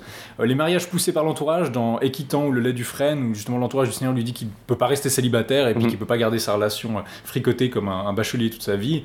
Euh, les amants féeriques, une femme dans l'Andval, euh, une femme féerique ou un homme oiseau dans Yonec. quand même cette idée de, l'amant qui, sort de nulle part et qui et puis Bisclavret aussi finalement quelque part et puis Bisclavret même si là c'est le personnage principal c'est un, amant féerique mais qui est presque qui est plutôt monstrueux mais du coup effectivement c'est plus mélusinien l'amant déjà marié qui est bon c'est pas, pas un thème en soi mais on a vu que dans Eliduc ça faisait écho à ce, ce genre de problème du mariage de même que la femme qui trahit son mari, euh, dans Équitant, où elle, bah, elle, essaie carrément de le tuer pour euh, pouvoir se marier, ou dans Bisclavret, où elle lui vole ses vêtements parce qu'elle a peur de lui, euh, puis du coup il reste coincé en loup-garou. Dans les deux cas, il y a une espèce d'ambition, de, elle veut mieux que son mari. Hein. Elle veut mieux que son mari, elle veut grimper un peu dans l'échelle sociale, et du coup elle va se, débarrasser de lui, soit parce que c'est juste un sénéchal, soit parce que bah, c'est un loup-garou.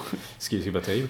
Le thème aussi de l'enfant, assez qu'on retrouvera pas mal dans des romans arthuriens, l'enfant hors mariage qui est séparé de ses parents, puis qui les retrouve dans lait du dans le Dionec, dans le Milon. Pas dans le lait du frêne, il est dans le mariage, l'enfant même. Euh, euh, ils sont mariés, mais c'est un enfant, euh, ah non, un enfant potentiellement illégitime. Potentiellement, voilà, illégitime ou perçu comme illégitime qui est mis au loin. Effectivement, c'est pas hors mariage, mais on a quand même cette idée-là. C'est quelque chose qu'on va retrouver dans certaines histoires régulièrement. dans les L'enfant au loin qui euh, fait ses preuves en tant que chevalier, puis qui, grâce à un signe donné, est reconnu. C'est quelque chose qu'on va voir dans les enfances de Gauvin, par exemple, dans les enfances de, euh, divers personnages, de, typiquement Lancelot, même si c'est un peu spécial, mais euh, l'enfant qui, qui, doit après accomplir sa destinée, ce qui est finalement ce qui va devenir le modèle pour Arthur, même si c'est pas complètement le modèle pour Arthur à la base. Hein. Bah, il existe, le truc c'est qu'Arthur existe dans cette tradition indépendamment, puisque ça il est, il est l'enfant illégitime. mais son éducation par, par euh, occultée, disons. Euh, occultée, c'est à, à, partir de, voilà, de Boron, en fait. C'est pas, ça n'existe pas, donc on peut y voir effectivement l'influence de Marie de France, peut-être. Peut-être, ou simplement de ce motif de, du, du qui existe déjà, enfin de ses laits, effectivement. Et euh, qui, voilà. Et... après, l'enfant trouvé, on trouve ça, je veux dire, Moïse, hein, c'est c'est clair. C'est aussi mieux que la Bible, voire plus. Et, le, et aussi, bien sûr, le, commentaire et le souci sur le lait lui-même, et surtout sur son titre, que ce soit le Chétivel, est-ce qu'il doit vraiment l'appeler Chétivel ou les Quatre Deuils, le Chèvrefeuille, euh, qui mentionne justement littéralement le titre, qui a aussi un titre anglais, le Gautlef, ou Eliduc, qui devrait peut-être s'appeler Guildeluec et Guiliadon, si on voulait suivre les vœux de Marie de France, pour mieux euh, euh, souligner qui est le héros. Ce qui n'est pas complètement cohérent, parce que certains des laits qui sont nommés d'après les protagonistes ne sont pas en fait les héros non plus. Euh, c'est-à-dire que par exemple, Yonec, ouais, Yonec c'est assez relatif quoi. Yonec c'est relatif, et Kitan, ben, c'est le méchant. Ouais, euh, c'est clairement nommé d'après les protagonistes, mais est-ce que c'est vraiment les, les, héros ou quoi? Je trouve que ça traduit bien l'anxiété autour de la traduction, autour de, du statut linguistique et du, de la transmission de ces textes. Euh, un texte plus long, un roman plus, disons, légitime, avoir euh, plus d'autorité en lui-même et n'a pas besoin d'être explicité euh, autant dans ce texte. Là, il y a cet intérêt pour la traduction, cette référence aux différents, euh, le, le Nichtegal du, du, du Rossignol, du, du Lostic, le, le du... Ça indique une traduction qui existe en anglais, mais ça aussi indique du coup que ces gens peuvent l'avoir entendu dans plusieurs langues et peuvent mmh. y penser en, dans des termes différents. et, et, ça, je pense, c'est aussi assez essentiel parce que c'est des textes qui sont revendiqués comme venant de la langue bretonne, alors, à quel point c'est le cas? Effectivement, on a vu, euh, il y a des titres qui semblent assez évocateurs. Euh, le titre de, de Eliduc, comme elle le présente avec ses deux, justement, euh, noms, qui sont liés par un ha, c'est Gwildehek et Ha Gwildelon, ou quelque chose comme ça, mhm. ce qui est, un, mot breton, en fait. C'est une conjonction bretonne. Donc, il y aurait là-dedans vraiment un. Comment dire Un, fond breton. en tout cas, c'est probablement, le, comme on l'a dit, hein, le plus. C'est les plus ouvertement celtes des textes arthuriens, en tout cas en français. Euh, pour ce qui est de leur lien direct avec le, monde celte. Euh, disons, il y a des liens, effectivement, dans Gauvin, euh, l'existence même du personnage d'Arthur, évidemment. Mais là, c'est vraiment le lien avec des textes précis. dans des textes précis qui sont revendiqués comme étant eux-mêmes celtes. Puis qui était une, qui était une tradition orale, c'est-à-dire voilà. que à partir du moment orale et écrite, hein, elle, en parle parfois comme ils ont été écrits, peut-être déjà en français, peut-être que certains les a entendus, peut-être que certains les a lus. C'est vraiment a- euh, assez incertain, mais euh, il circulait en tout cas. euh, Il y a la volonté de les préserver, tandis qu'à partir du moment où on arrive dans les, dans les cycles en prose, je veux dire, le, je pense, le Lancelot en prose n'existait pas dans une forme orale où les gens récitaient ce truc pendant euh, 52 heures. Voilà, c'est ça. Il y a la volonté de. Là, par de- contre, on a quelque chose qui est clairement, bon, ça, ça peut être récité. On peut imaginer une récitation qui soit faite. Mais c'est plus une volonté de compilation en fait. Ouais. De ce qui, ce qui en fait est le, le- comme on l'a dit au début, le trait commun des écrits qu'on attribue à Marie, celui de préserver, compiler et rendre accessible à des gens qui n'auraient pas forcément les compétences linguistiques pour avoir euh, ces textes, qu'ils soient en latin ou en breton ou peut-être même en anglais. C'est un souci similaire, mais qui est un peu différent, je pense. Oui. C'est clairement euh, la notion de, des, des cycles en prose, on, on en discutera quand on en parlera, mais il y a aussi une volonté sans doute de simplification, de rendre la chose plus accessible, euh, peut-être plus lisible, euh, en tout cas de la faire perdurer et de la rendre cohérente. Chez Marie, c'est pas nécessairement un souci. L'intérêt est plutôt de préserver des histoires parce qu'elles ont une valeur euh, esthétique. Mais surtout morale. Euh, Oui, c'est plus que la valeur esthétique, c'est la valeur morale parce que la- elle change, elle, elle le dit elle-même. Le, ve- le- le lait que- qu'elle a entendu ou le lait qui en parle n'est pas celui qu'elle chante nécessairement, mais l'important c'est le message, Oui. Euh, la valeur morale. c'est très clair avec Équitant par exemple, Oui, on est très proche, on est très proche du fablio ou même de la fable. Qu'elle a d'ailleurs aussi écrit Elle a d'ailleurs aussi justement écrit des En- fables, en les tra- traduisant de- des fables d'Ésope.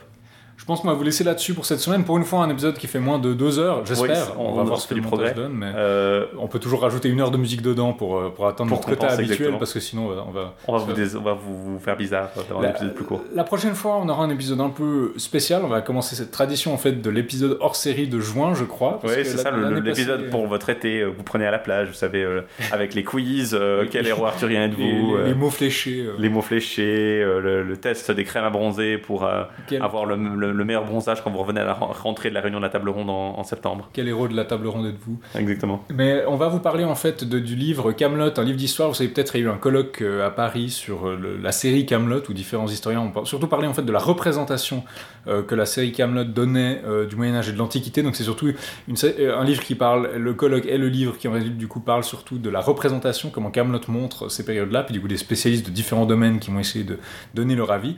Euh, il y aura finalement assez peu de littérature arthurienne dedans, c'est-à-dire qu'on va quand même le mentionner et en parler.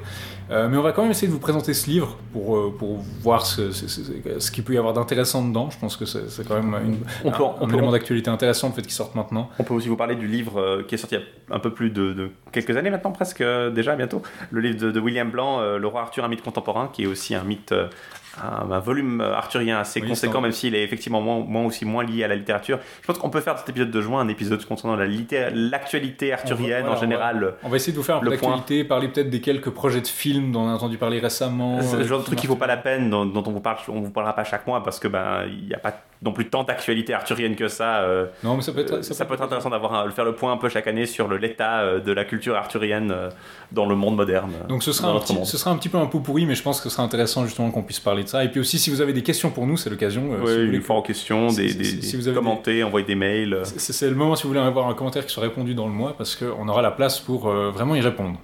Euh, sur ce, je pense qu'on va vous laisser ici avec euh, ce qu'on vous a dit sur Marie de France et euh, on espère vous retrouver la prochaine fois pour cette discussion. À très bientôt du coup. À très bientôt.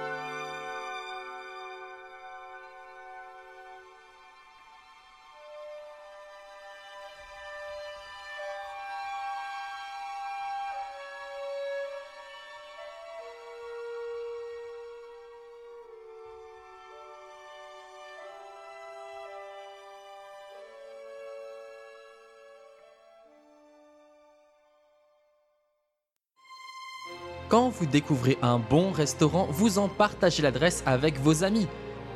Les podcasts, c'est pareil. Pour aider vos productions Radio Kawa préférées à se faire connaître, rendez-vous sur leur page iTunes Store et foncez les noter. Et à mon avis, elle mérite 5 étoiles. Hmm Plus nombreux vous serez à noter nos émissions, plus cela aura d'effet. Merci et bonne écoute. Connaissez-vous Ludographie comparée? À chaque numéro, Mathieu Gou C'est moi dissèque un élément d'un jeu vidéo Un signe vidéoludique. et vous donne les raisons de l'existence de ce signe. La cigarette dans Metal Gear Solid, Le score dans le premier Megaman. le choix dans The Stanley Parable, La difficulté à rebours dans Bread. autant de raisons d'écouter Ludographie comparée sur Radio Kawa.